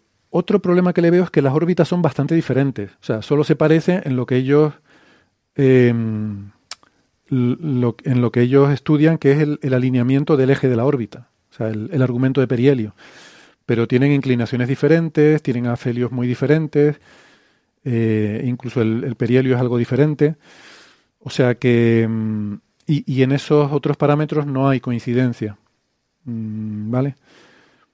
Entonces, claro, si tú te planteas la probabilidad de coincidencia del, del argumento de perihelio, sale ese uno a, entre 20 que dicen ellos, pero si, si, te planteas la probabilidad de coincidencia de cualquier elemento orbital, entonces ya aumenta la posibilidad de que eso sea por azar. Eh, no sé en cuánto, pero no, no, he hecho el cálculo, pero, pero evidentemente debe ser mayor. Y bueno, creo que la probabilidad de que Alberto nos tenga que dejar eh, va, va, aumentando también, ¿no? no sé si te tienes que Exacto, ir, empieza, empieza a aproximarse a 1, estábamos en 0,98 en este punto. Vale. Así que nada, eh, gracias por, por, un programa estupendo, me lo paso muy bien y me alegro que nos quedéis vosotros dos solos y que esté también Gastón para, para poder decir cosas. Muy bien, pues nada, gracias Alberto. Chao, Te reemplazamos por Gastón. Chao, chao. Chao, chao, Alberto. Chao, hasta luego. Y por último, la otra, no, no crítica, pero bueno, sí, esto sí que es una crítica. El, para tú decir que el planeta 9 eh, habría roto ese alineamiento, tendrías que simularlo, tendrías que demostrarlo, ¿no? Porque ellos simplemente lo ponen en una frase. Dicen, como este alineamiento se ha preservado desde el origen del sistema solar, eso significa que no puede haber ningún otro planeta. Y bueno, o no, no sabemos, ¿no? Eh, tendría usted que haber hecho la simulación para, para comprobar eso. Mm, porque tampoco sabemos seguro, en fin, eh, hay un rango muy grande de distancias, de masas y demás del planeta 9 que habría que haber probado, pero, pero bueno. Y luego, como comentario anecdótico, me, parece simpático que justamente la hipótesis del planeta 9 comienza con los etnoides. O sea, comienza con Sedna, luego con VP 2012, VP 113. ahí es donde se formula, o sea, esto, ¿no? Como como con Kevin Roldán contigo empezó todo, pues la historia del planeta 9 comienza con los etnoides. Sería gracioso que al final se matara eh, también por los etnoides. Em, no sé, sería una ironía de la vida, ¿no? Así un poco curiosa. Bueno, pues eso es lo de este paper. Y luego, si quieren más rápido, les resumo el otro, que es el que el que considera que sí, o el que considera, el que da indicios de que de que probablemente sí que exista un perturbador masivo en el sistema solar exterior, que es como digo un, artículo de, estos investigadores de los que hemos hablado otras veces aquí en Coffee Break, porque son eh, bueno, uno de los referentes en todo el tema de simulaciones de N cuerpos de, cuerpos menores del sistema solar, eh, que son Carlos y Raúl de la Fuente Marcos de, de la Universidad Complutense de Madrid. Y lo que hacen aquí es fijarse en eh, toda la población conocida de transneptunianos extremos, que a día de hoy son 51, em, y lo que hacen es mirar la coincidencia de lo que se llama el nodo ascendente de eh, todas las posibles parejas de estos objetos. ¿El nodo ascendente qué significa? Pues imagínense ustedes que tiene estas elipses ¿no? de, de las órbitas de estos objetos. Esas elipses no están en la eclíptica, tienen una cierta inclinación con la eclíptica. Entonces, en su órbita alrededor del Sol, cruzan la eclíptica, ¿vale? Y mm, hay, eh, hay un momento al acercarse al Sol que cruzan la eclíptica de sur a norte, ¿eh? luego hacen el perihelio y luego la cruzan de norte a sur, o al revés. Entonces, el punto en el que cruzan de sur a norte la eclíptica se llama el nodo ascendente y el punto en el que cruzan de norte a sur se llama el nodo descendente. ¿Vale? Bueno. Esto es un parámetro orbital como otro cualquiera. Entonces, lo que hacen ellos es fijarse en ese nodo ascendente y nodo descendente eh, para todas las posibles combinaciones de parejas de estos 51 transneptunianos extremos. ¿Por qué? Porque el nodo ascendente, la coincidencia del nodo ascendente es un buen trazador de objetos que comparten una historia. Em, y, esto, eh, bueno, eh, hay que decir que estos investigadores tienen una historia previa porque presentaron, vamos a ver, toda esta historia del planeta 9 la, el, indicio fundamental en el que se ha basado es en este agrupamiento de transneptunianos, ¿no? que decíamos antes. Pero hay otros indicios que no tienen que ver con eso. Por ejemplo, hay, un, hay dos transneptunianos que tienen órbitas casi idénticas. O sea, no, algún parámetro, sino toda su órbita es casi idéntica. Y aquí comentamos hace años un trabajo de Julia de León con los hermanos eh, de la Fuente Marcos que hicieron observaciones con el Gran Telescopio Canarias de estos dos objetos y llegaron a la conclusión de que no solo sus órbitas son iguales, sino que también su composición eh, espectroscópica también es similar, lo cual les lleva a formular la, la, hipótesis, bueno, la hipótesis prácticamente con seguridad, de que estos dos objetos probablemente eran un asteroide binario, o sea, probablemente eran, se formaron juntos y eran un sistema binario hasta que en algún momento fueron separados.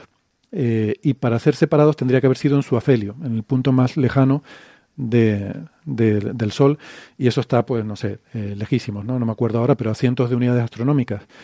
Y entonces eso llevaba a pensar que esa separación debió haber sido producida por algún encuentro con algún, de nuevo, algún perturbador masivo.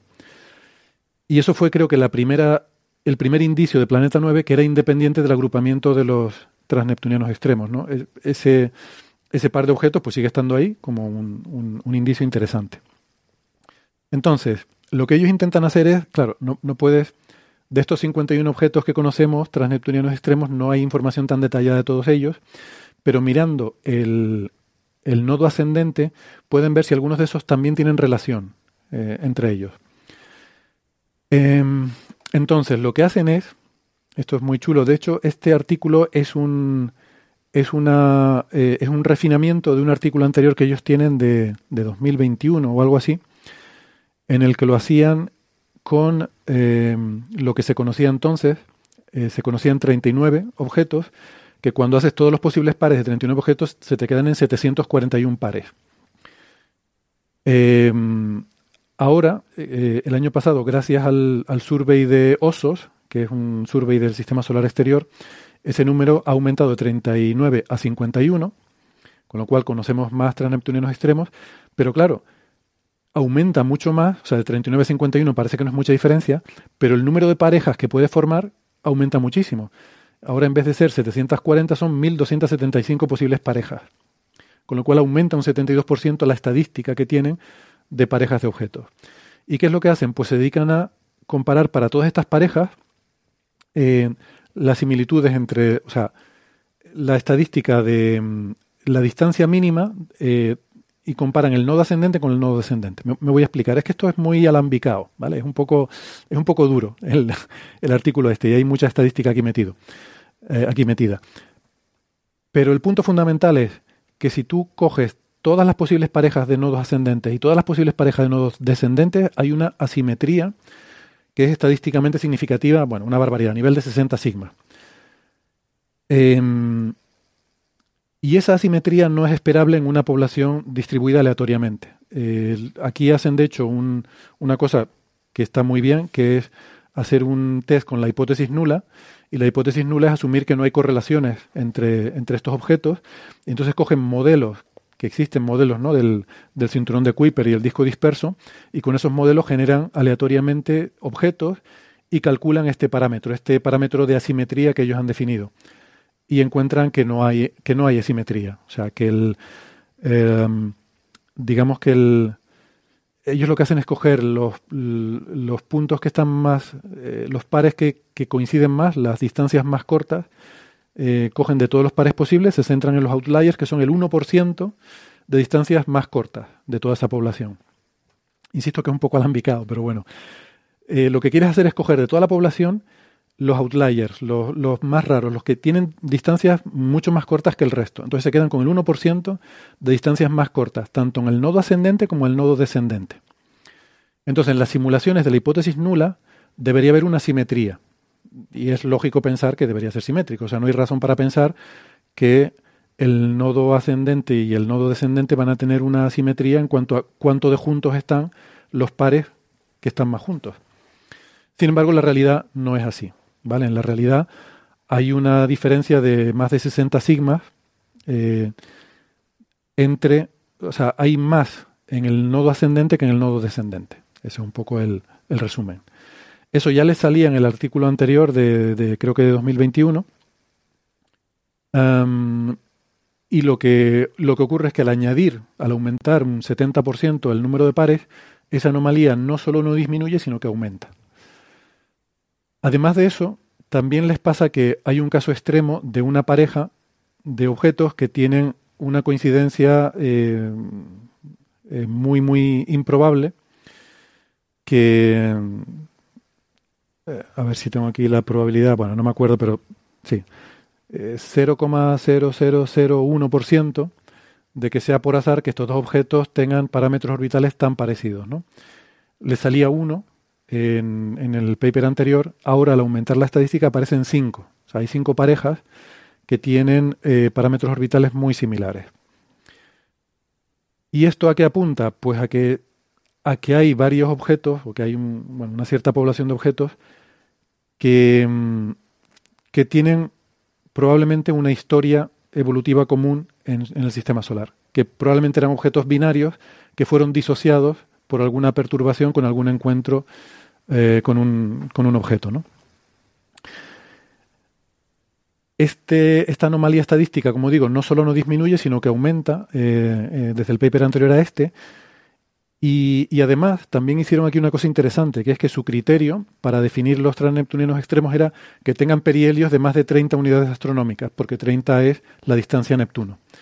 Pero aquí hacen una cosa que es que decir, bueno, vamos a restringir unas más de 40 unidades astronómicas para alejarnos todavía más de Neptuno.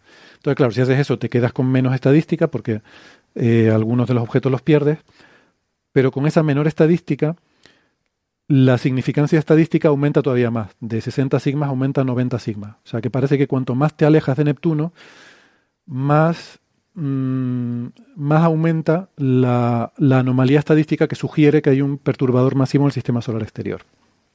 Entonces, bueno, eh, es otro indicio estadístico, no, no quiero darle más vuelta al asunto, es otro indicio estadístico de que hay algo en el sistema solar exterior que está pastoreando estos objetos y perturbando sus, eh, sus órbitas. Aquí hablan del tema este de los surveys porque, eh, perdón, de los sesgos, porque ellos argumentan que lo, que ellos dan aquí es independiente de los sesgos, porque todos estos objetos han sido descubiertos de forma independiente y, y no hay razón para que el que tú observes preferentemente una determinada zona del cielo te produzca objetos que tienen parámetros orbitales correlacionados y que tengan ese nodo ascendente similar. Porque tú no los ves en el nodo ascendente, tú los ves en el perihelio. Y de hecho en las, eh, en las simulaciones de hipótesis nula no, no puedes obtener esas correlaciones eh, mediante sesgos estadísticos. ¿no?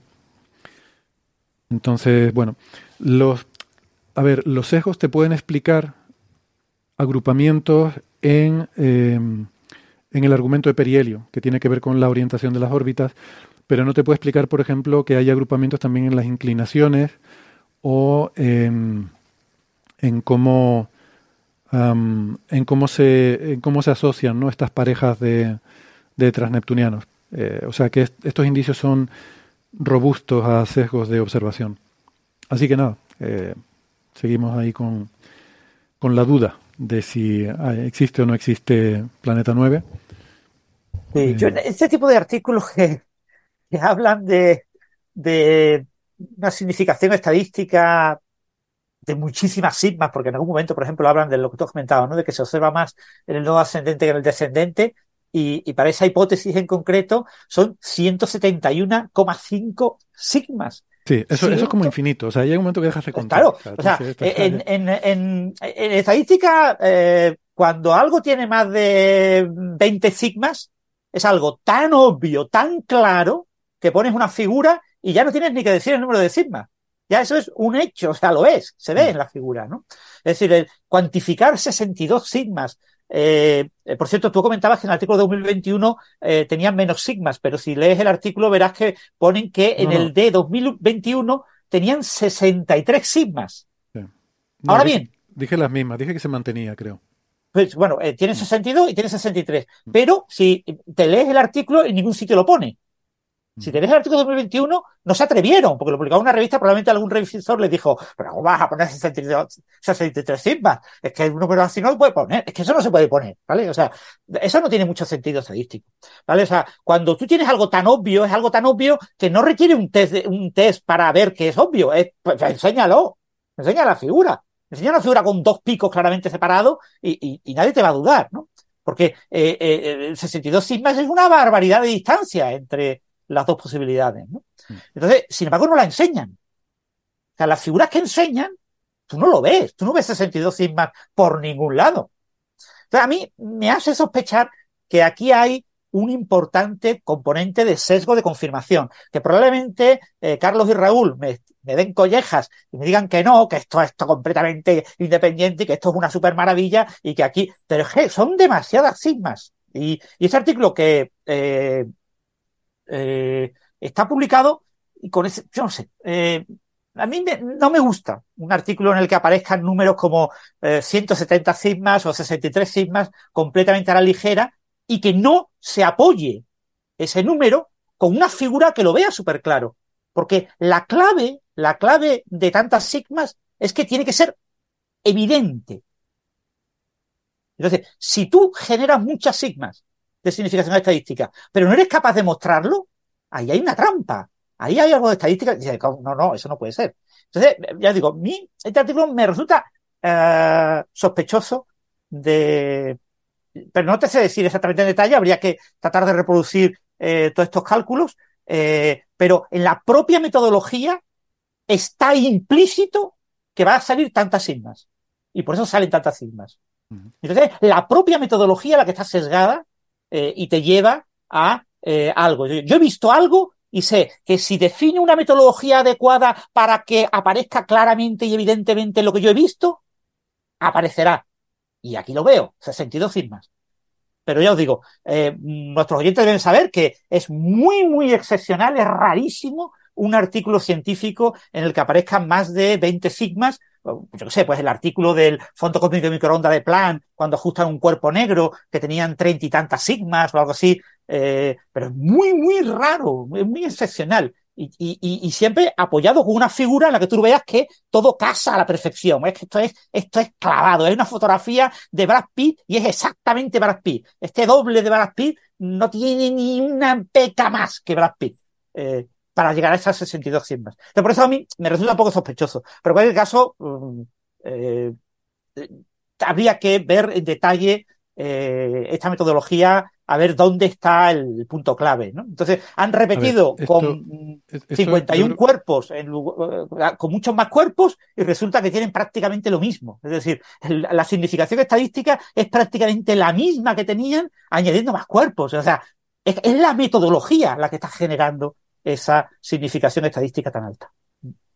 No, en mi opinión es lo que, lo que hablábamos antes también, ¿no? De, sobre errores aleatorios y sistemáticos. Esto lo que te quiere decir es que eh, no, es un, no, no, es explicable por, por fluctuación eh, aleatoria lo que observas, ¿no? Otra cosa es que haya sistemáticos. Evidentemente, eh, ningún trabajo está exento de que haya algún, algún sistemático que no se ha tenido en cuenta. Yo creo que lo que están diciendo aquí es que esto, eh, claramente, el efecto que se observa no es debido al azar, ¿vale? O sea, puede ser que que haya, no sé, supongo, ¿no? Eh, vamos, como yo lo interpreto.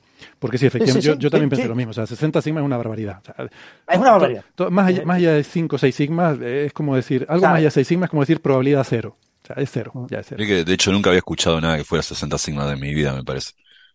Sí, sí, es que es muy excepcional. Y ya te digo, en general, o sea, en, en, en, cualquier curso de estadística, de inferencia estadística, eh, cuando te hablan de muchas sigmas, lo que te dicen es, si tú tienes más, depende del libro, pero del orden de 20, más de 20 sigmas, es que hay una figura que lo muestra tan claro que nadie va a dudar de ti y no necesitas indicar el número de sigmas. Pones esa figura y lo tienes.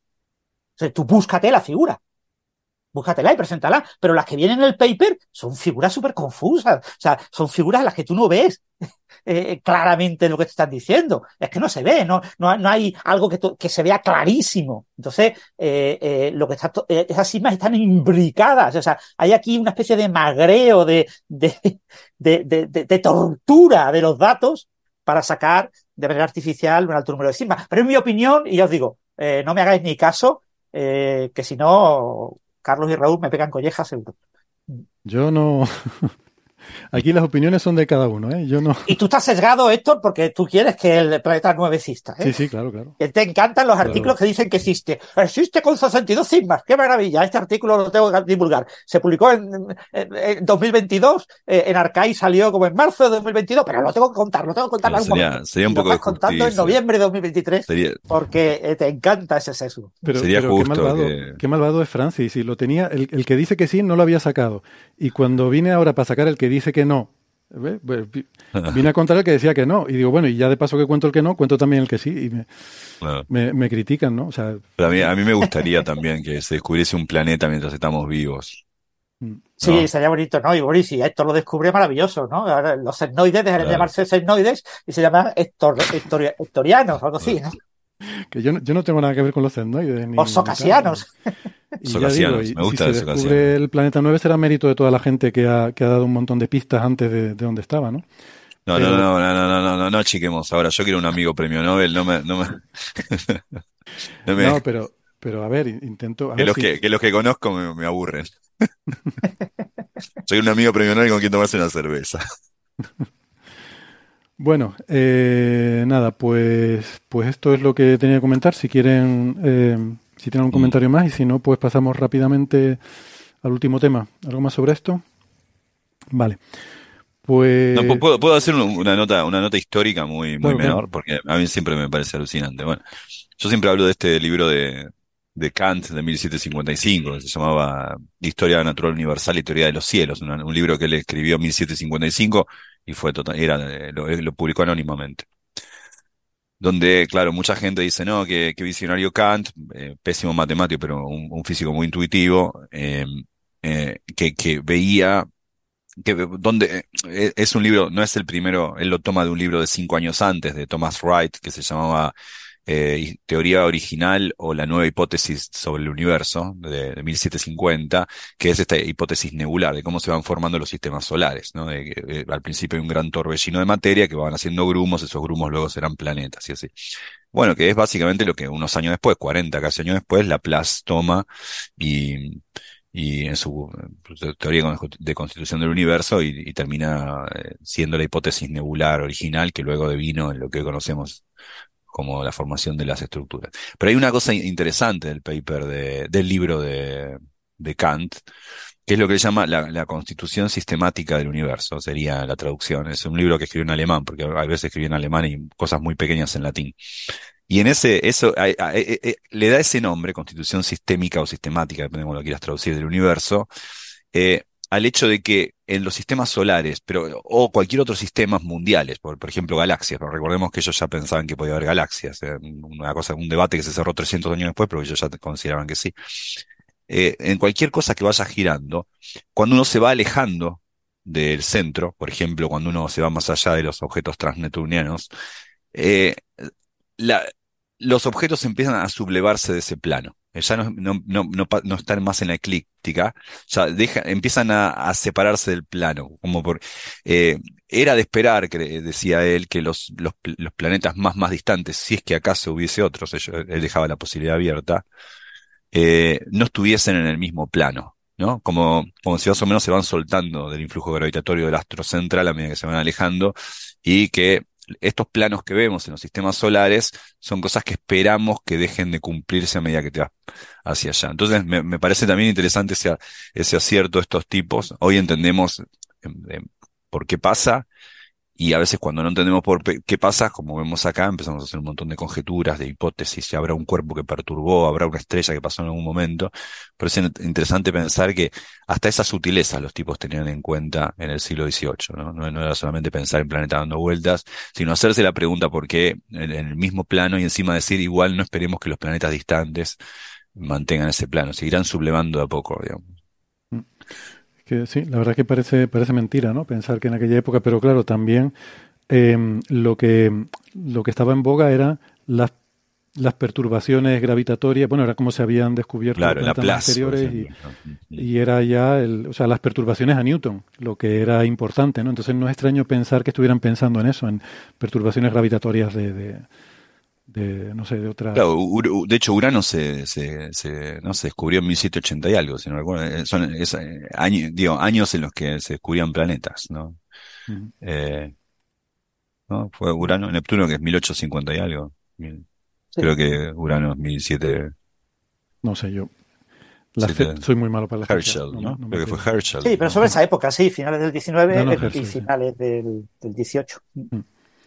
Y lo de Neptuno ya fue bonito, porque ya sí que fue.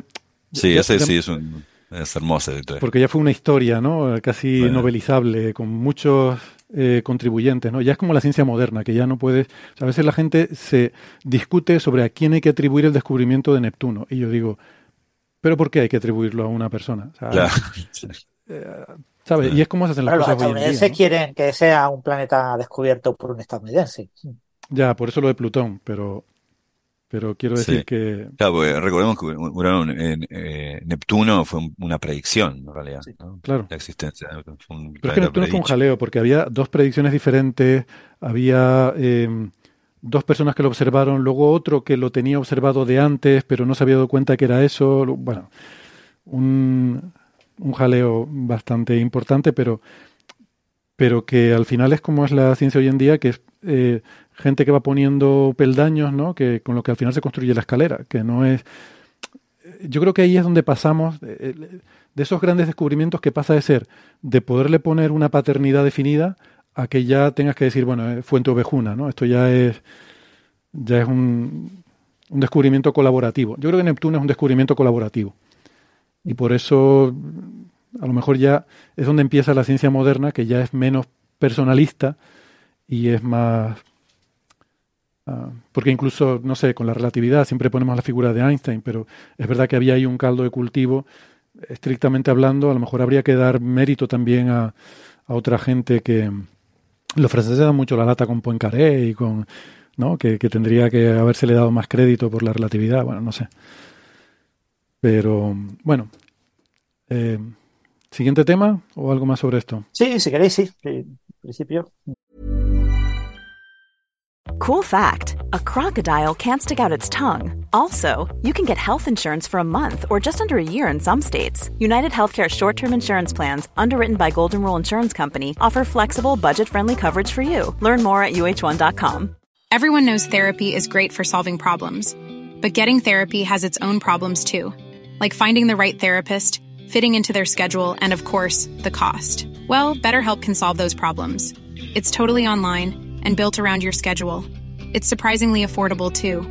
Connect with a credentialed therapist by phone, video, or online chat, all from the comfort of your home. Visit betterhelp.com to learn more and save 10% on your first month. That's BetterHelp H E L P. Si Bueno, queréis, lo comentamos o, o no, o pasamos a señales de los oyentes. Si quieres hacer una señal de los oyentes muy rápida, muy larga, que diga. Te lo dejo elegir a ti, depende de cuánto tiempo quieras dedicarle a este tema. Si ¿Crees que quieres, le dedico 10 minutos Vale, venga. Pues si, si lo hacemos y rápido, lo comento así más o menos rápido. Venga, cuéntanos. Bueno, esto es un artículo que se ha publicado en, en Nature Communications. Eh, Nature Communications es una revista del grupo Nature que, que nació eh, con objeto de publicar lo que no se publicara en Nature, ¿no? Cuando no se publicara algo en Nature, pues eh, te decían, pues si es un tema muy específico, pues tienes la Nature específica. Esto es la que sea, hay Nature de todos los colores, hay casi más de 100. Eh, y si no te vas a Nature Communication, que es muy generalista, ¿no? Y Nature Communication pues publica 5.000 y pico artículos al año, Nature publica como 1.000. ¿m? Nature hace 10 años publicaba 700 y ahora publica como 1.000. Eh, este es un artículo que, nos que tiene un título muy curioso, eh, nos introduce el, el- lo que llaman el genoma que se puede observar mediante imágenes. ¿Qué significa eh, esta, este concepto ¿no? de Image-Able Genome?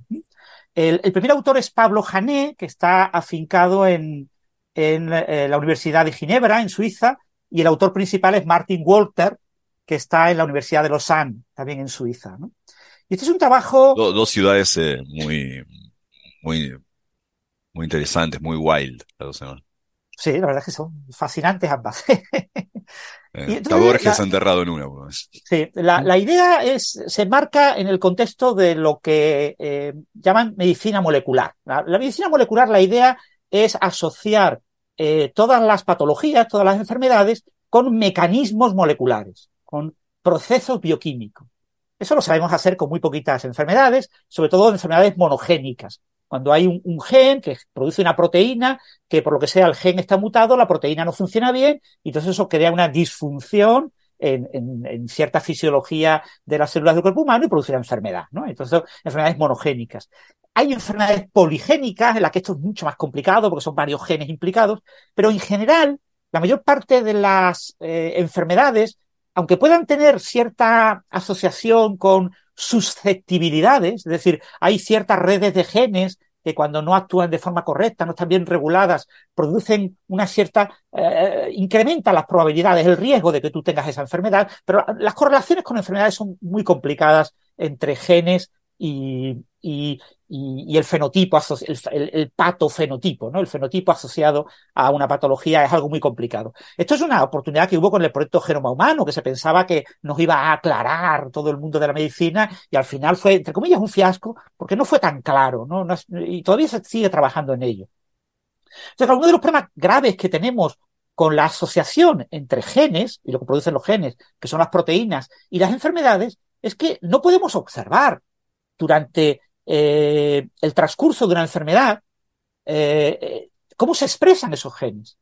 En la mayor, bueno, en la piel se puede intentar hacer cosas, ir tomando muestras y hacer biopsias de la piel para tratar de hacer un seguimiento, pero yo que sé, en el corazón, en, el, cerebro, en, en, muchas enfermedades que afectan a órganos internos, es muy, muy difícil estar tomando constantemente información a nivel de células, que hoy en día se puede estudiar. Entonces, claro, muchas de estas enfermedades se están estudiando a nivel in vitro y, eh, claro, eh, no es lo mismo usando modelos animales, es que no es lo mismo, no es lo mismo eh, ver esas enfermedades en lugar de en, enfermos y compararlas con individuos sanos, verlas en, modelos porque hay muchas, los modelos están súper simplificados y suelen dejarlo todo en, en esencia, son modelos de juguete.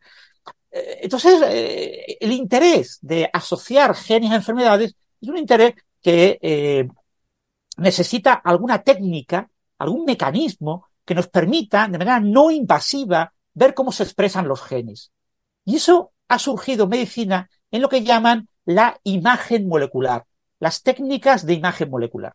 Esto es algo realmente sorprendente, pero muchas técnicas de, de imagen en medicina eh, resonancia magnética nuclear, eh, tomografía por emisión de positrones, etcétera. Hay muchas más técnicas, hay, hay 10 o 12 técnicas, eh, usando trazadores adecuados, introduciendo en el cuerpo del enfermo un, una, eh, por ejemplo, en el caso de tomografía por emisión de positrones, yo introduzco un radionúclido que emita en radioactividad beta, que emita positrones, y que sea una sustancia o que, eh, yo qué sé, parecida a una glucosa, que por lo tanto eh, sea fácilmente asimilable eh, y entonces yo puedo ver el consumo de azúcares de una célula gracias a, a, la tomografía o puedo mm, meter un radiomarcador, una sustancia que se acopla a ciertas proteínas y que hace que la expresión de esas proteínas, cuando esas proteínas aparecen, son sintetizadas eh, en los ribosomas de las células de un, órgano determinado, genera esa emisión de, eh, positrones, yo puedo ver,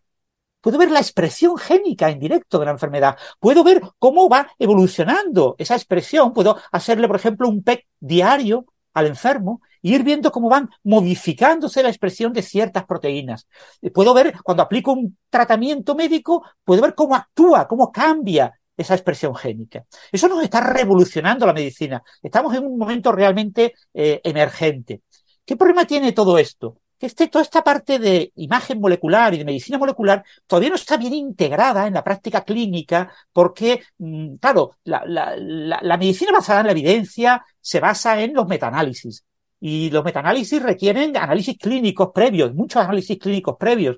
Eh, eh, hay muchísima literatura publicada de uso de este tipo de técnicas de imagen molecular eh, en medicina, pero hay mm, muy pocos metaanálisis que lo, que lo trabajen y que mm, acaben pudiendo llegar fácilmente a la clínica. Entonces hay como una desconexión. ¿no? Entonces lo que han planteado es tratar de romper esta barrera, utilizar eh, técnicas de inteligencia artificial, de aprendizaje profundo, de aprendizaje automático, para analizar eh, toda la información disponible sobre eh, las sustancias que se pueden explorar mediante técnicas de imagen molecular y tratar de correlacionarlas con ciertas enfermedades. Se han cogido todos los textos de publicados en la base de datos PubMed, que es una base de datos de publicaciones sobre todo biomédica, aunque también hay artículos de física. Eh, son más de 33 millones de, de, artículos. Han cogido una base de datos de... Eh, eh, ha cogido una base de datos de moléculas que se utilizan en eh, imagen molecular, que no son muchas, son 5.360, y después han cogido, analizado en esos artículos en los que aparecen esas sustancias que se utilizan en imagen molecular y, y, ver exactamente con qué genes y con qué proteínas están relacionados y en qué enfermedades se han considerado. Y lo que tratan es de hacer un análisis, que sea una especie como de metaanálisis de esas grandes bases de datos con esa información. Y eso le llaman el genoma observable con técnicas de imagen. Y, y pretenden identificar genes eh, asociados a patologías, a enfermedades, que eh, el clínico pueda utilizar esa información para tomar la decisión si usa eh, esa, eh, esa técnica de imagen molecular o no la usa. Y esa es un poco la idea. Entonces, utilizar la inteligencia artificial, eso sí, colabora con mucha integración humana, esto es un sistema híbrido humano-máquina, para tratar de hacer este análisis y desvelar en ciertas enfermedades pues una serie de genes que son observables, su expresión molecular es observable con técnicas, por ejemplo, con tomografía por emisión de positrones, eh, para ayudar a los médicos a decidir si es conveniente o no utilizar este tipo de técnicas para observarlo. ¿no? Se han analizado eh, no solo esa información bibliográfica, sino también información de, pacientes y de sujetos sanos. ¿eh? Y han, considerado, los números son realmente tremendos, son números muy grandes 16, eh, más de 16.000 pacientes, más de 50.000 sujetos sanos, eh, observados con este tipo de técnicas, con estos 5.000 radionúcleos, y lo que han, logrado es conectar con esta herramienta de inteligencia artificial pues, algunos de ellos con ciertas patologías. En concreto, han conectado eh, la expresión de 1.173 genes con eh, algunos de estos radionúclidos y por lo tanto, eh, y con ciertas enfermedades, tanto neurológicas como cardiológicas, oncológicas, etcétera. En la ecología se está usando mucho la, imagen eh, molecular. Así que es un artículo muy interesante que nos propone como una herramienta automática que tiene la ventaja de que es bastante eficaz, bastante rápida y que si estas bases de datos se incrementan, se aparecen nuevos artículos, yo periódicamente puedo ir reactualizando la información e irla publicando para que los clínicos puedan eh, tomar esa decisión, una decisión que tiene que tomar el clínico, de si usa o no la técnica PET a la hora de eh, estudiar un enfermo con cierta patología, eh, por el hecho de que, claro, eso es costoso, pero si las ventajas de usarla compensan el coste que tiene usar la técnica para mejorar esta, entre comillas, medicina molecular que ahora se está poniendo de moda. Así que me parece un trabajo interesante y muy prometedor, pero obviamente está todavía en una fase eh, germinal y este tipo de técnicas tendrán que cristalizar en los próximos años. Muy bien, perfecto. Pues gracias Francis por el resumen. nada, si les parece entonces vamos con las preguntas que tenemos por aquí en, el chat. a partir de ahora lo vamos a hacer con esta musiquita Creo que no puede ser más apropiada porque esta es la música que esta música, la hizo Xiao Fernández, del cual hablamos la semana pasada, que era un fiel oyente, así que creo que es muy simbólico que empecemos la sección con, con la música de, de, este joven cientófilo que era, era un oyente apasionado. Bueno, vamos, eh, vamos por aquí. Antes que nada pongo lo que dice Juan Benavides, 10 minutos clavados. ¿eh? Se comprometió a hacerlo en 10 minutos. Qué grande. lo clavó. eh, Eso es año de docente. sí, a mí me sería imposible. Bueno, eh, vamos a ver, hay algunas preguntitas por aquí. Por ejemplo, eh, pregunta Cristina Hernández que si, conociendo los acercamientos de otras estrellas y si se descubre el planeta y se determina su composición, se podría saber si ha sido robado a alguna de las estrellas y a cuál de ellas. Bueno, por la composición del planeta no, eh, porque al final em, un planeta rocoso está hecho de, trazas mm, de menos del 1% de la composición de la estrella. Entonces, salvo que hubiera algo realmente anómalo, eh, pues en principio no, no veo forma de, de, poder distinguir la composición química de un planeta en función de la estrella de la que pueda provenir. ¿no? Que sepa Cristina Hernández que lo que hay de rojo en su sangre corresponde a una estrella que no es la suya. Corresponde a una estrella que probablemente no sea el Sol. Correcto. Sí, sí. Mm. Y el oro y la plata que llevamos en nuestras joyas, ¿no? Quien las tenga, pues todo eso es extraterrestre. El agua que bebemos, ¿no? Probablemente y más de un amigo. Bueno, sí, es solar, el, agua sí es solar, pero... Pero no, no terrestre. Sí, perdón, estoy mezclando extraterrestre con extrasolar, sí, tienes razón. espera, Gastón, decías que el rojo del hierro en la sangre es de otra estrella. Probablemente, sí. ¿Sí? Probablemente, probablemente, sí, no, tiene por qué, el hierro no tiene por qué formarse en el Sol. Es más, ah, en, la fosa, en las fosas marinas. se formó en una en otra, en otra estrella que pudimos haber pasado. Hay rastros en las fosas marinas, o sea, de, de, materiales que, que, capaz que pasamos por eh, algún eh, tenue remanente de la muerte de una estrella ajena, digamos. Sí, cierto, cierto. Vale. Em, ¿Qué más? ¿Qué más? Eh, por ejemplo, pregunta. Ostras, yo esta no la sé, no sé si alguno de ustedes. Um, Espera, eh, es que se me fue el nombre. Eh, eh, eh, vaya, se me ha ido de aquí. A ver, alguien que preguntaba por qué, es que se me, se me van. Ah, sí, David López, efectivamente. David López dice que su hijo le pregunta que por qué el agua es transparente. Yo sé que en general Bueno, dieléctrico, los materiales dieléctricos tienden a ser transparentes y los conductores opacos, pero no sé si Pero caso- es que tampoco, tampoco es cierto, el agua no es transparente, es transparente para alguna longitud de onda, Eh, como todos los materiales lo son. El, el, el, el- pensemos en el vidrio que nos separa de, en el microondas, ¿no? No permite que pasen las microondas, que es luz de una frecuencia, pero ciertamente vemos al pollo dando vueltas, o sea que la, luz visible sí pasa, con el agua pasa igual.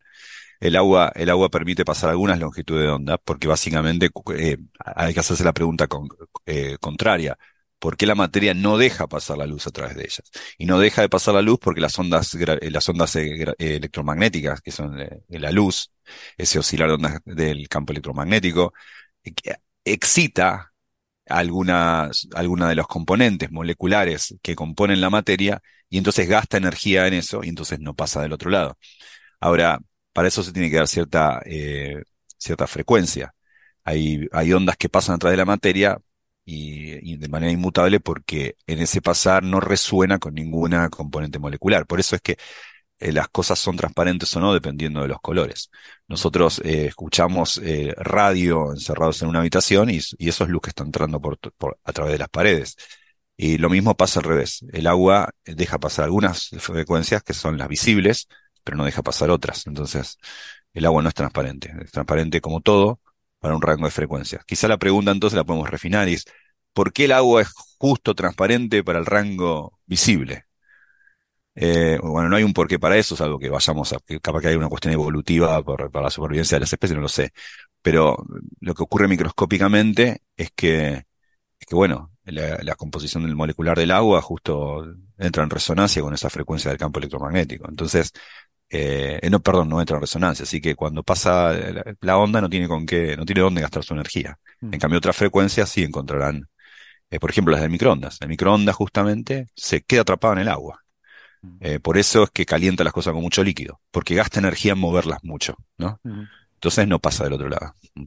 Te estás refiriendo a Sí, las eh, transiciones moleculares, las bandas moleculares de, de absorción de fotones. Puede haber puede, puede diferentes tipos, ¿no? Por ejemplo, pueden ser eh, excitaciones rotacionales de una molécula, pueden ser eh, excitaciones vibracionales de una molécula, Mm, eh, diferentes cosas con las que puede resonar una excitación electromagnética, ¿no? eso es. Vale, vale. Mm. Sí, igual que los átomos tienen transiciones del, ¿no? Que el, el electrón puede Ah, pasar de un nivel de energía a otro, las moléculas tienen más grados de libertad porque una Sí. molécula puede vibrar, puede girar y, y son frecuencias discretas también, ¿no? Pero, pero que forman bandas, ¿no? Porque hay muchas juntas, forman eh, bandas anchas en frecuencia y vale, interesante. Pues mira, no lo sabía. Curioso. ¿Querías añadir Sí, algo? el, agua, por cierto, eso, tiene una, una banda de absorción mínima eh, que incluye el visible y un poquito del ultravioleta cercano, pero en el resto del ultravioleta sube rápidamente. O sea, es una caída eh, más o menos brusca el- eh, en la zona del ultravioleta, con lo que en gran parte del ultravioleta el agua no es transparente. eh, y después en el infrarrojo vuelve a crecer también. Eh, en infrarrojo eh, cercano y medio tiene un máximo y después cae lentamente, con lo que eh, da la casualidad de que el agua es transparente en el visible y un poquito en el ultravioleta, pero Claro. Y de hecho podemos pensar la pregunta al revés. ¿Por qué nosotros, por qué lo visible es eso? Es decir, ¿por qué nosotros organismos vemos justamente aquellas longitudes de onda que deja pasar el agua? O mejor dicho, el aire también, ¿no? Bueno, justamente para, si no, no veríamos nada. Si tuviésemos, si tuviésemos ojos en otras frecuencias para las cuales la- el aire, por ejemplo, es opaco, porque el aire también es opaco para muchas frecuencias, eh, entonces no veríamos nada, Digo, por cuestiones evolutivas, ¿no? Sobrevivimos las especies que podemos ver a través del aire, digamos. eso. Claro. hombre, nu- nuestra visión está, la parte que es visible está fundamentalmente en el pico de la radiación solar, ¿no? Que es Claro. donde realmente más en- energía emite el sol y por lo tanto las plantas, eh, eh, que son las que absorben eh, esa energía para producir materia orgánica, que después nosotros consumimos, porque claro, que- queremos ver dónde hay planta y dónde no hay planta, pues eh, tenemos que adaptarnos a ese rango de asociado al sol, ¿no? Vale. eh, pregunta eh, Cristina Hernández que si eh, es cierto que además de la redundancia, el código está dispuesto de tal forma que si se cambia solo un nucleótido, el aminoácido, si es otro, resulta igual de hidrófobo o hidrófilo en general. Eh, Francis, tú eres el que sabe de Eh, biología. eh, no entiendo muy Sí, bien. el, el aminoácido, la- las propiedades de, de los aminoácidos eh, no dependen del código genético que los codifica, ¿no? El- el- recordemos que en el, en el ADN tienes tres letras del ADN, eh, tres nucleótidos que, que eh, codifican un, un aminoácido. Hay 20 aminoácidos, eh, 4 elevado al cubo son 64, hay 64 posibilidades para codificar 20 eh, aminoácidos. Eh, una posibilidad es el, eh, digamos, una, una señal de inicio, que es la que equivale al, al aminoácido metionina y que, es único. Y después los humanos, porque hay diferentes códigos genéticos en la naturaleza, pero el, genético, el código genético de consenso más común, más estándar, es el que tenemos los humanos, tiene dos codones de parada. Entonces te quedan 61 eh, codones, de- grupitos de tres letras, que codifican esos 20 aminoácidos. Entonces hay aminoácidos que, que están codificados por dos, otros que están codificados por tres, otros que están codificados por cuatro, incluso hasta por seis eh, codones, eh, hay algunos aminoácidos codificados. Pues lo- cuando un eh, aminoácido tiene ciertas propiedades químicas, sus propiedades son absolutamente independientes de cuáles son los codones que lo codifican. No hay eh, la, redundancia es solamente una redundancia eh, porque eh, la, redundancia después tiene una componente importante que es el tema de la disponibilidad de esos aminoácidos en el entorno cel- celular. Entonces, en las células humanas, por ejemplo, cuando tengo seis codones que codifican un aminoácido, en la práctica el porcentaje, la concentración, la cantidad que hay de cada uno de eh, los nucleótidos que eh, permiten eh, ob- observar estos codones es diferente, con lo que en la práctica en el ADN se codifican de manera preferente algunos de estas codificaciones. Es decir, mm, no es- son equiprobables en el ADN todas las, codificaciones redundantes de todos los codones redundantes asociados a un aminoácido, pero aún así no influyen en las propiedades eh, de, la- de los aminoácidos de las proteínas. Eh, rescato un comentario que me parece interesante sobre la pregunta anterior de Juan Manuel Cruz que dice, pero la longitud de onda del microondas es mucho mayor que el tamaño de la molécula de agua. Digo, pero esto mm, no es lo relevante, ¿no? Porque también en una transición atómica la longitud, la longitud de onda eh, típicamente es mucho mayor que la- las transiciones que tenemos en el visible, eh, que yo que sé, podemos tener transiciones, no sé, sí, en el visible entre 4.000 y 8.000 angstroms, por ejemplo, y otras que hay son mucho mayores que el tamaño del átomo. Eh, y lo mismo pasa aquí con... Lo relevante es la energía. La energía que lleva ese fotón tiene que corresponder exactamente a la diferencia de niveles que puede excitar. Si es- es- esos niveles tienen una energía discreta, si el fotón no tiene exactamente la, la energía eh, necesaria, o la energía que corresponde a la diferencia entre dos niveles, no se va a absorber, va a pasar de largo. Y lo mismo con las, lo que pasa es que las moléculas tienen la diferencia con los átomos, que las moléculas hay bandas, o sea, no, no es solo una energía muy, muy específica, sino que hay todo un rango de energías que pueden absorberse. Eh, ¿No? Creo que... Vale, pues la siguiente pregunta que teníamos, eh, tengo alguna por aquí, pregunta Cristina Hernández si la existencia de acciones por simetría CP en QCD afectaría al modelo de universo epirótico de Turok. Eh, y Steinhardt, ¿no? Eh, Ah, ya, ya me acuerdo la, la, la relación, sí, el- Turok. el- exacto.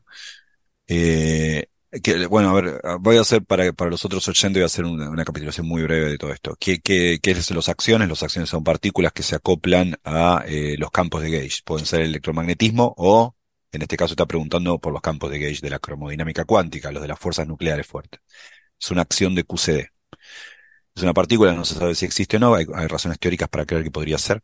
Es una partícula predicha por Pechey y Quinn, pero dos físicos, pero una física y un físico, pero, pero, eh, pero bueno, eh, no sabemos si existe. Sería una partícula pseudoescalar. ¿Por qué el pseudo? ¿Qué significa? Bueno, porque es una partícula que discrimina entre izquierda y derecha.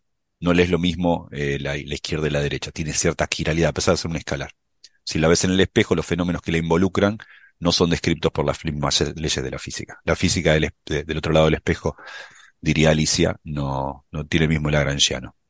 Eso, eh, entonces, ¿por qué digo esto? Porque esto eh, explica qué significa CP. Recordemos que la palabra CP refiere a la, la C de conjugación de carga y P de paridad. Debes reflejar en el espejo. Esa es la conexión entre acciones y CP. Eh, en efecto, creemos que sí, que, que la física eh, de muy, muy alta energía de las fuerzas nucleares fuertes violan paridad, o más precisamente la conjugación de carga y paridad juntas. No, no lo hemos comprobado. Esto sí se ha comprobado, lo comprobó otra física, eh, en la fuerza nuclear débil, pero no en la fuerza nuclear fuerte. Pero creemos, por ejemplo, la, porque hay mucha más materia que antimateria, es una, una, una la explicación más natural que tiene que ver con la violación de la simetría ante conjugación de carga y paridad a comienzos del universo, pero no lo sabemos, no, no, no, no hay comprobación experimental de eso. Ahora, ¿qué tiene que ver esto con el modelo expirótico? En realidad, quizá no, no tenga en, en, mente el modelo expirótico, sino otro modelo de Turok, otro modelo cosmológico de Turok, aquel que decía que el universo había comenzado hacia el futuro y hay una copia en CPT hacia el pasado, es decir, hay otro universo que comenzó hacia atrás en el tiempo, habiendo conjugado la carga eléctrica y habiéndose reflejado en el espejo por paridad. Hay una suerte de copia eh, de nuestro universo, pero que va hacia atrás en el tiempo. Hay un modelo de Turok también, pero no el expirótico, sino otro modelo cosmológico. ¿Cómo afectaría eh, la violación de CP a ese modelo?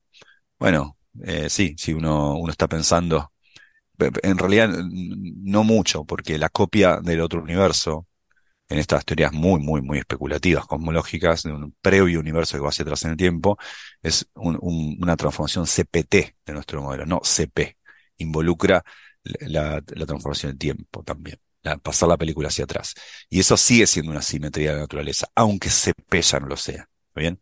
Así que no veo yo una, una, eh, algo muy, muy importante. Podría venir, es que no, lo sé. Yo la verdad es que no, no, no recuerdo eh, haber leído nada sobre violaciones de la simetría CP en el modelo espirótico, pero el modelo espirótico básicamente son dos branas que colisionan. Sí, sí, sí, el modelo espirótico es otra cosa. Sí, son dos branas que, nosotros vivimos en. Entonces, si en, estas branas tengo eh, campos gauge, tengo las cuerdas, eh, sus, los puntos de apoyo de las cuerdas en estas branas, pues están asociados con interacciones gauge y esa interacción Gates viola CP, eh, ¿cómo podría influir? Yo es que no veo claramente cómo podría influir esa violación CP en cada brana en el modelo epiróptico.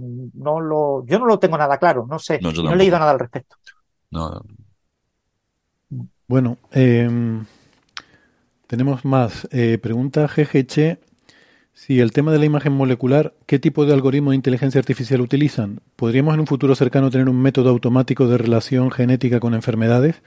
No sé si en ese paper que leíste, Francis, ponían el detalle sobre el, algoritmo que utilizaban. Bueno, mm, no, no detallan mucho los algoritmos, parece que son algoritmos relativamente estándares de, de interpretación de textos. Son algoritmos de análisis lingüístico de, o sea, la idea es buscar correlaciones entre términos, porque tú estás buscando eh, tienes un radionúcleo, tienes una, una, sustancia que es la que eh, vas a poder ver, eh, observar mediante la técnica de imagen molecular, y tienes genes, proteínas, enfermedades, nombres de enfermedades. entonces tú lo que haces es correlacionar esas palabras en diferentes documentos.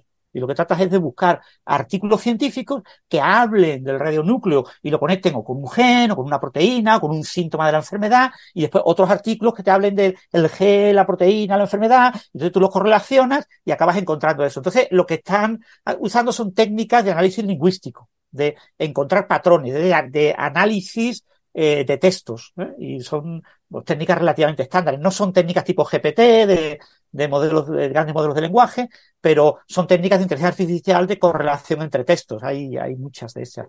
Eh, ellos comentan que proponen lo que llaman un pipeline, un, cauce, es usar diferentes software para, y lo que e, e, esta gente son, son biomédicos, no son expertos en inteligencia artificial. Entonces lo que ellos han hecho ha sido como eh, definir el eh, qué eh, algoritmos, qué software ya existentes hay que utilizar y cómo pegarlos, cómo unirlos y cómo transferir la información de un algoritmo a otro. Se definen ese, cauce y lo aplican a esta base de datos. Pero no, no detallan eh, explícitamente, voy a usar el algoritmo de Menganito o de Fulanito, sino he usado estos software Y eso está en la metodología. Pregunta Ligeia, dice Gastón, una pregunta. Eh, ¿La transformación conforme para pasar de una teoría FDR a una teoría camaleónica es como esas transformaciones en CFT? Si quieres, Francis, aportar también. Eh, yo ahí me temo que no, no puedo decir nada. Repito la pregunta. ¿La transformación conforme para pasar de una teoría FDR a una teoría camaleónica es como esas transformaciones en CFT? Pues yo no lo recuerdo, no lo sé. Yo ahora mismo no lo sé. Pregunta, eh, Gastón, no sé si estás muteado porque no te oímos. No, no, sí, yo puedo, puedo contestar esa. Eh, la, la función F, ¿qué es una teoría FDR? Es una teoría de gravedad modificada eh, que en, lugar de, de, que el lagrangiano, o sea, la, ecuación de movimiento involucre el, tensor de curvatura, involucra una función arbitraria del tensor de curvatura. De el nombre FDR. Es eh, significa una función del escalar de Ricci, significa eh, las ecuaciones de campo son una modificación de las ecuaciones de Einstein. O sea, las ecuaciones de Einstein serían cuando el lagrangiano es lineal en el, en el, escalar de curvatura, esto puede ser una función arbitraria. Son teorías que no, no me gustan para nada.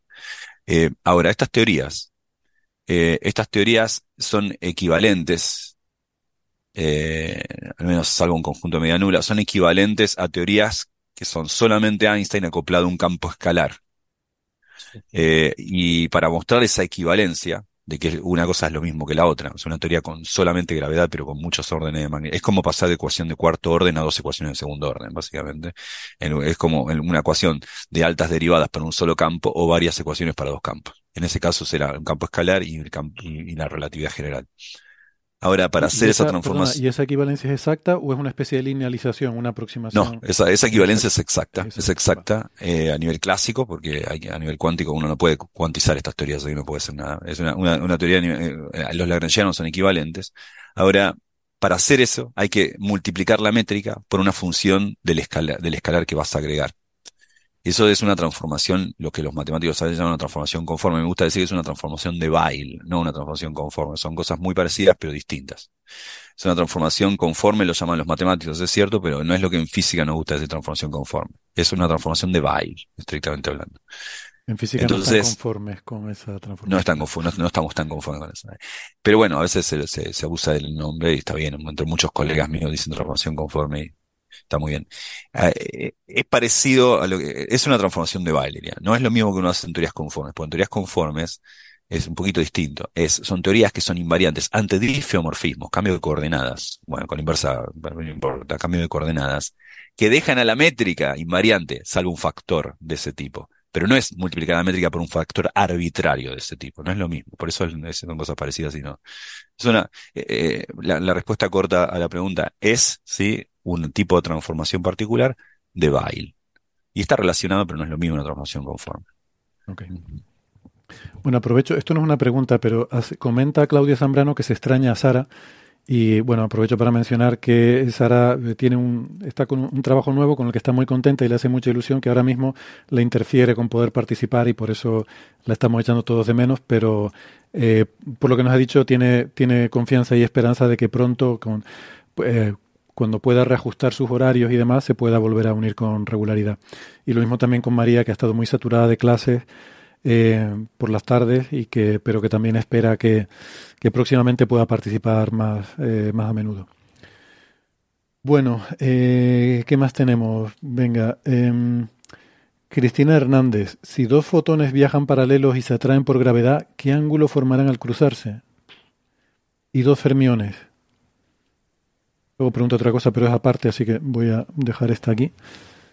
Uh... Eh, bueno, en, en, en principio la, fuerza de gravitación entre dos fotones de, depende de la energía de, ambos fotones, eh, obviamente acaba atrayéndolos y entonces eh, cuando viajan en, en, paralelo quiere decir que localmente viajan en paralelo, pero no pueden viajar en paralelo viajan en dirección a cruzarse, siempre están cruzándose. ¿Por qué? Por, porque obviamente la gravedad está actuando. Lo que pasa es que decimos que viajan en paralelo cuando la distancia que los separa es suficientemente grande como para que eh, ese eh, cambio en la curvatura de la trayectoria sea prácticamente ridículamente pequeña. Pero, eh, por ejemplo, cuando dos estrellas que veíamos detrás del Sol en un eclipse las vemos que se han separado en la imagen que vemos eh, durante el eclipse, es porque se han curvado los rayos de luz, es decir, porque los rayos de luz se han alterado. Con dos fotones pasa lo mismo. Con dos fotones, un fotón produce gravitación en el otro y el otro en el uno, y por lo tanto sus trayectorias se, se atraen. Pero esa, esa gravitación es extremadamente pequeña, ¿eh? porque depende solamente de, de, la energía. Hay que recordar que eh, los cuerpos que tienen masa gravitan mucho más que los cuerpos que no tienen masa, que tienen solo energía, porque el cuerpo que tiene masa, eh, el, por la fórmula E igual a m por c cuadrado, esa masa equivale a muchísima cantidad de energía. ¿eh? Es la velocidad de la luz al cuadrado eh, en energía. Sin embargo, si tú no tienes masa, solamente tienes energía cinética, tu energía cinética es muy poca cantidad de energía. Entonces, necesitas fotones altamente energéticos. Pero claro, los fotones más energéticos tienen la energía del plan. Luego, digamos, la, la, la, el efecto de la gravitación sobre dos fotones cercanos es extremadamente pequeño y entonces acabarán eh, acercándose eh, y quizás cruzándose a una distancia enormemente larga y probablemente tarden más de lo que es la vida del universo y la distancia sea absolutamente enorme. Entonces, eh, ¿qué ángulo forma al cruzarse? Pues el ángulo que corresponda a la trayectoria que sigan. Quiero decir, cuando, cuando vayan a colisionar, se están aproximando, se están aproximando, y entonces, pues en un momento determinado, pues se aproximan y se cruzarán y se cruzarán probablemente con un ángulo extremadamente pequeño, porque han hecho mucho tiempo en, en aproximarse lentamente. ¿no? No, no, mm. no sé si ahí se puede calcular ese ángulo, Gastón, en esa interacción entre. Sí, estaba, no, estaba pensando, estaba pensando que me, me, atrevo a hacer un, no sé ahora si en el aire, pero podemos hacerlo para la vez que viene. Un cálculo, es interesante lo que dijiste, no había pensado que quizá Supongamos que ponemos dos fotones de longitud de onda del rojo, no sé, algo así, ¿no? Podemos calcular con la fórmula de Planck la energía de cada uno y hacer una estimación, grosso modo, de servilleta de papel de qué gravitación serían eh, mutuamente, que es tal cual lo explicaste vos. Pero vos dijiste algo interesante, que es, quizá tardarían en juntarse, empecemos por un centímetro, más que toda la edad del universo. Quizá eh, podemos ver cuánto, cuánto tardarían en juntarse sí, y calcular y comparar con la, con la escala del universo observable y ver que es más largo. ¿no? Sí. Como que podrían ser paralelos durante todo, ¿no? Claro, lo voy, a, lo voy a pensar, porque no es tan difícil. Habría que esperar que, que tarden en juntarse gravitacionalmente, debido a que gravitan muy poco, más de 10 a la 26 metros eh, de distancia yendo a la velocidad de la luz. Eso lo podemos hacer, después lo puedo eso, hacer. Eso da para un paper, por lo menos esto es el 1 de abril. claro, no había pensado eso, pero decía Francis, tiene razón Francis, puede ser que estos tarden en juntarse más que toda la, que es lo mismo seguro. que decir que toda la edad del universo. Seguro, seguro. Pero le, sí, claro, la gravitación es extremadamente débil, ¿eh? O sea.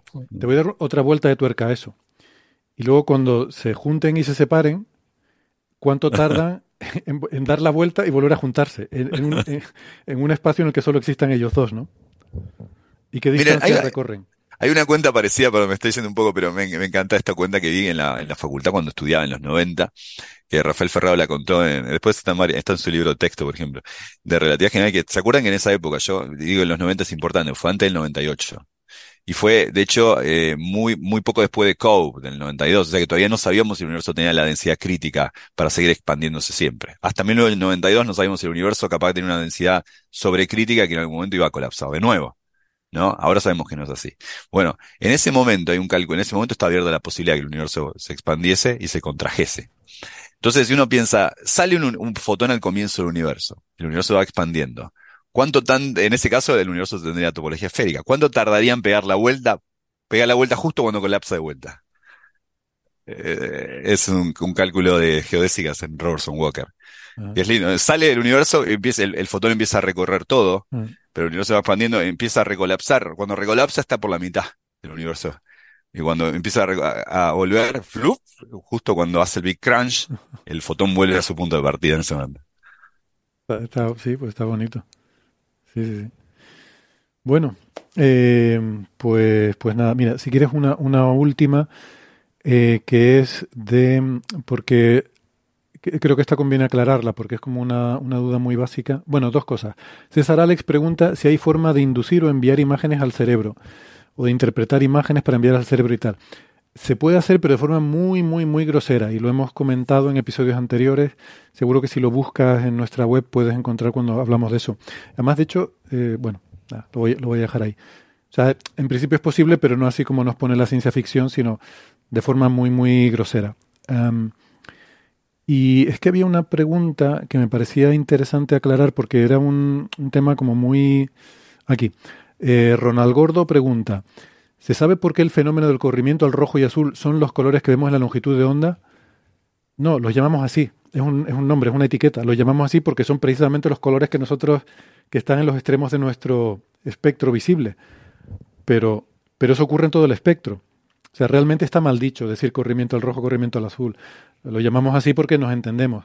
Pero realmente habría que decir eh, que la longitud de onda se acorta o la longitud de onda se alarga. Y eso ocurre en todo el espectro. O sea, los rayos X, pues si se corren al rojo, pues pasan a ser ultravioletas. Y si se corre al azul, pasan a ser rayos gamma. ¿Vale? De hecho, cuando hablamos, cuando hablamos de, de, objetos de Redshift 4 a veces, o Redshift 10, como hace dos, dos episodios, estamos hablando de cosas en infrarrojo o, o, o, radiofrecuencia, ¿no? No estamos hablando de cosas visibles, ¿no? Claro.